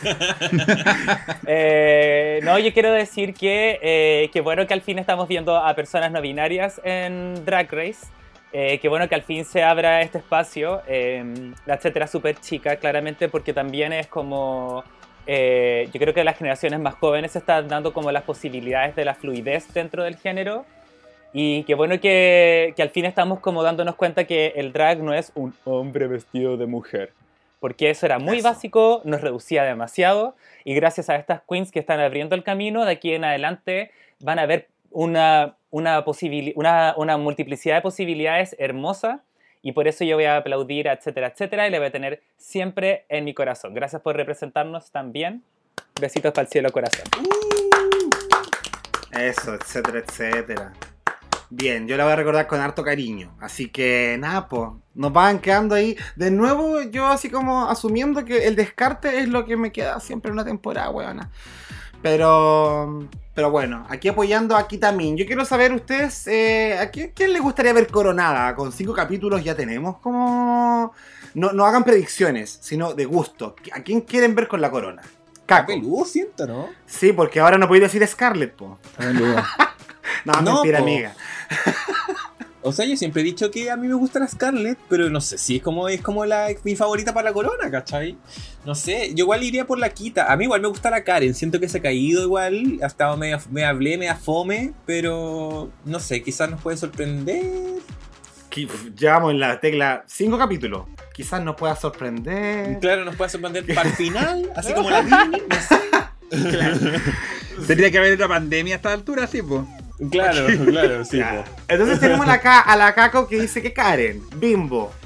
Eh, yo creo que en este minuto la quita. Creo que es la que ha sido más consistente. Eh, estoy esperando su win. Estoy esperando que, que gane algo. Eh, y la Electra Shock estoy esperando a ver si es que el crecimiento de este, de este capítulo se puede sustentar de ahora en adelante. O solamente tuvo suerte, se cruzaron las cuestiones. Pero todavía hasta ahora la Karen y la Art Simon siento que no han dado lo que uno esperaba al principio al respecto. Yes. ¿Y cuál sería tu, tu veredicto, Yume? Eh, mira, hace dos semanas atrás yo hubiera dicho Anita Wiglet. Hace tres días atrás hubiera dicho Scarlett Adams. Y el día de hoy me quedo con, con las que están y creo que... Eh, ¿Voy a volver Coco Jumbo a la participación? ¿Puedo mostrarla de vuelta? Eh, no, voy a irme, voy a irme como Bimbo, voy a irme por Ketamine, creo que es lo que nos va quedando, que es más como redondito, como de producto personaje, persona, eh, sentimientos y drag. Creo que no me convence al 100%, pero de lo que nos va quedando. Y también, y también quiero decir que como Team New Zealand, eh, me gustaría que ganara una reina Nueva Zelanda, tanto por el bullying que Australia le hace a Nueva Zelanda y siempre lo ha visto como el hermano chico, me encantaría que ganaran. Y también porque no sé, yo no sé si ustedes saben como la gran polémica que hubo, pero esta producción iba a ser, iba a ser primero eh, hecha en Australia y después se pasó a Nueva Zelanda porque el gobierno australiano no le quiso dar dinero a RuPaul porque dijo que ella tenía demasiada plata y que porque él andaba pidiendo plata a su propio gobierno como de sus fondart como para financiar eh, un programa de televisión tan exitoso. Y creo que es... Ah, no cachaba eso. ¿Tira que la vieja patúa postulando al Fondart? Sí, lo que pasa es que ella, ella, ella como, como producción, ellos ponían la mitad de la plata de la producción y la otra mitad la tenía que poner eh, la producción local, porque es una coproducción, finalmente, no es una producción australiana ni de Down Under. Y de hecho, una diputada, una política ya salió diciéndole al resto de los diputados que eran súper tontos por no haber querido darle la plata a RuPaul porque el valor de marca que te da hacer un, un drag race es algo internacional. Y, y, eso es un fomento para la cultura audiovisual, especialmente Australia que tiene como una cultura audiovisual súper grande, tiene su propia como productora de cine gigante. Y después eh, el proyecto lo toma Nueva Zelanda y dice, nosotros vamos a poner la plata porque creemos en la diversidad y creemos en las drag queens de acá y creemos en el talento de Nueva Zelanda. Y creo que por eso también es importante que en esta primera season gane una... Sería importante ganar una queen de Nueva Zelanda y que también es una súper buena contentora para tener una corona. Ojalá que nos sorprenda y que no tenga más cagazos como las pelotitas, por favor. Sí, ojalá. Oye, pero buen tecito ese yo me no tenía idea. Así que. Igual, Yo pensaba que era por el COVID nomás. Sí, no, pues ahí de nuevo demostrándote que Jacinta es, es la jefa. Quizá a RuPaul el primer capítulo le faltó plata para el traje, por eso que está esperando el subsidio. y por eso no apareció. El primer capítulo fue financiado por Australia y todos los demás financiados por Nueva Zelanda. Bueno, y las pelucas fueron todas como, no sé, un canje, porque están pésimas las pelucas de RuPaul, por favor. ¿Dónde está sí, Delta Works? ¿Dónde está Delta? Oye, y solamente para agregar lo que dice la, la Yume, hay, hay, que considerar que en Australia esto se transmite por un canal privado, así como en una plataforma en línea, y en Nueva Zelanda se transmite la televisión pública en el canal 2 de la televisión de Nueva Zelanda. O sea. Diferencias. Comparemos. Sí, comparemos. po. Dando Sí. ejemplo. No, si la Jacinda Arden, bueno, ahí, amadísima. Sí, Ahí te- yo creo que ella estaba ahí pagándole a la Kitamin para. obvio, bueno. Sí, ella está financiando las pelotas de Kitamin. Oye, igual creo que eh, eh, me encantaría, me encanta la Kita, pero creo que ella ya ha sido muy premiada en la vida, ha sido host de un programa, entonces me gustaría que la corona fuera para Electra. Creo que más encima eh, la narrativa que lleva hasta el día de hoy, el arco de pues, como progresión, que es como la participante que escucha al jurado, que cambia para agradarle a ese jurado de la competencia, eh, creo que correspondería a una corona para una queen encima, encima que partió siendo tan mirada en menos, weón. Entonces, los últimos serán los primeros. Así que nada, pues chiquillos, con esto estaríamos terminando este revisionado capítulo número 5 del panel de Drag Race Down Under. Agradecerle a la pública infinitamente por su participación, por los mensajes. Este capítulo lo estamos grabando muy tempranito, entonces sé que van a quedar hartas horas disponibles para que lleguen mensajes. No vamos a poder leerlos, pero se los voy a, responder obviamente para que establezcamos diálogo.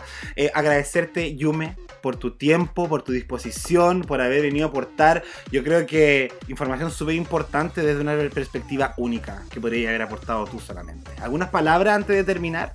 Que muchas gracias por esta invitación. Lo pasé demasiado bien. Eh, como les digo, a mí me encanta hablar del drag y me encanta como lo versades que son todos ustedes sobre esto. Me encanta escuchar a la pública.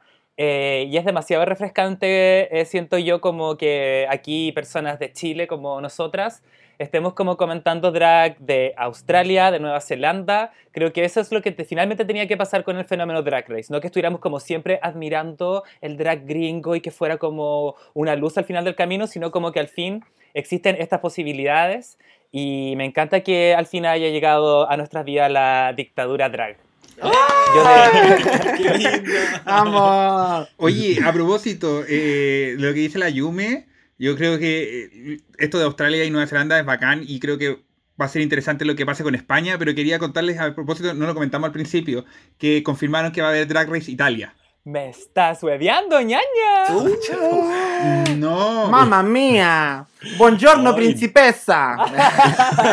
preparémonos para el pit crew, niña, porque ese... Uf, Menos. Me encanta. Oye, Yumi, muchísimas gracias por tu participación. Sí. De verdad estamos muy, muy contentos de haber podido compartir este espacio contigo. Muchas gracias, muchas gracias a ustedes. Son lo máximo, son muy tiernis. Ah, sí, dejen también amor a la, a la Yume también, por supuesto. Sí. La gran representante drag de nuestro país. Sí, arroba Yume de Queen y también déjenos sus comentarios en arroba dictadura drag, todo lo que quieran compartir, sus impresiones, todo. Muchísimas gracias pública por haber estado el día de hoy, muchísimas gracias Bimbo, Caco, por estar una semana más. Nos acercamos al final de este recorrido, pero lo hemos disfrutado y lo hemos pasado súper bien y agradecemos a quienes también han disfrutado junto a nosotros. Esto ha sido un capítulo más de Dictadura Drag. Besitos, chau Besitos. chau.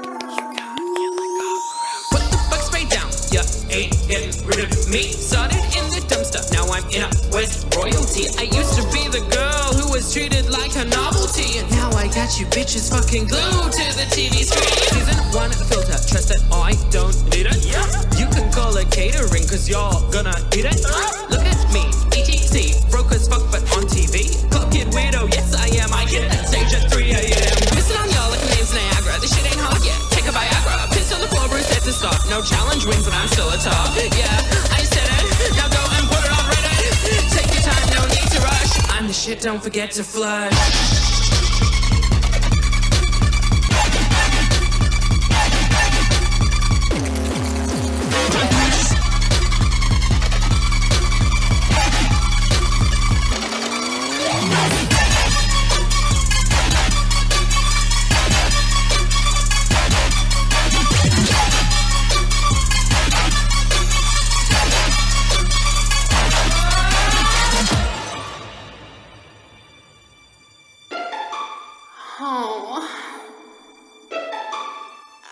You can kill a cockroach.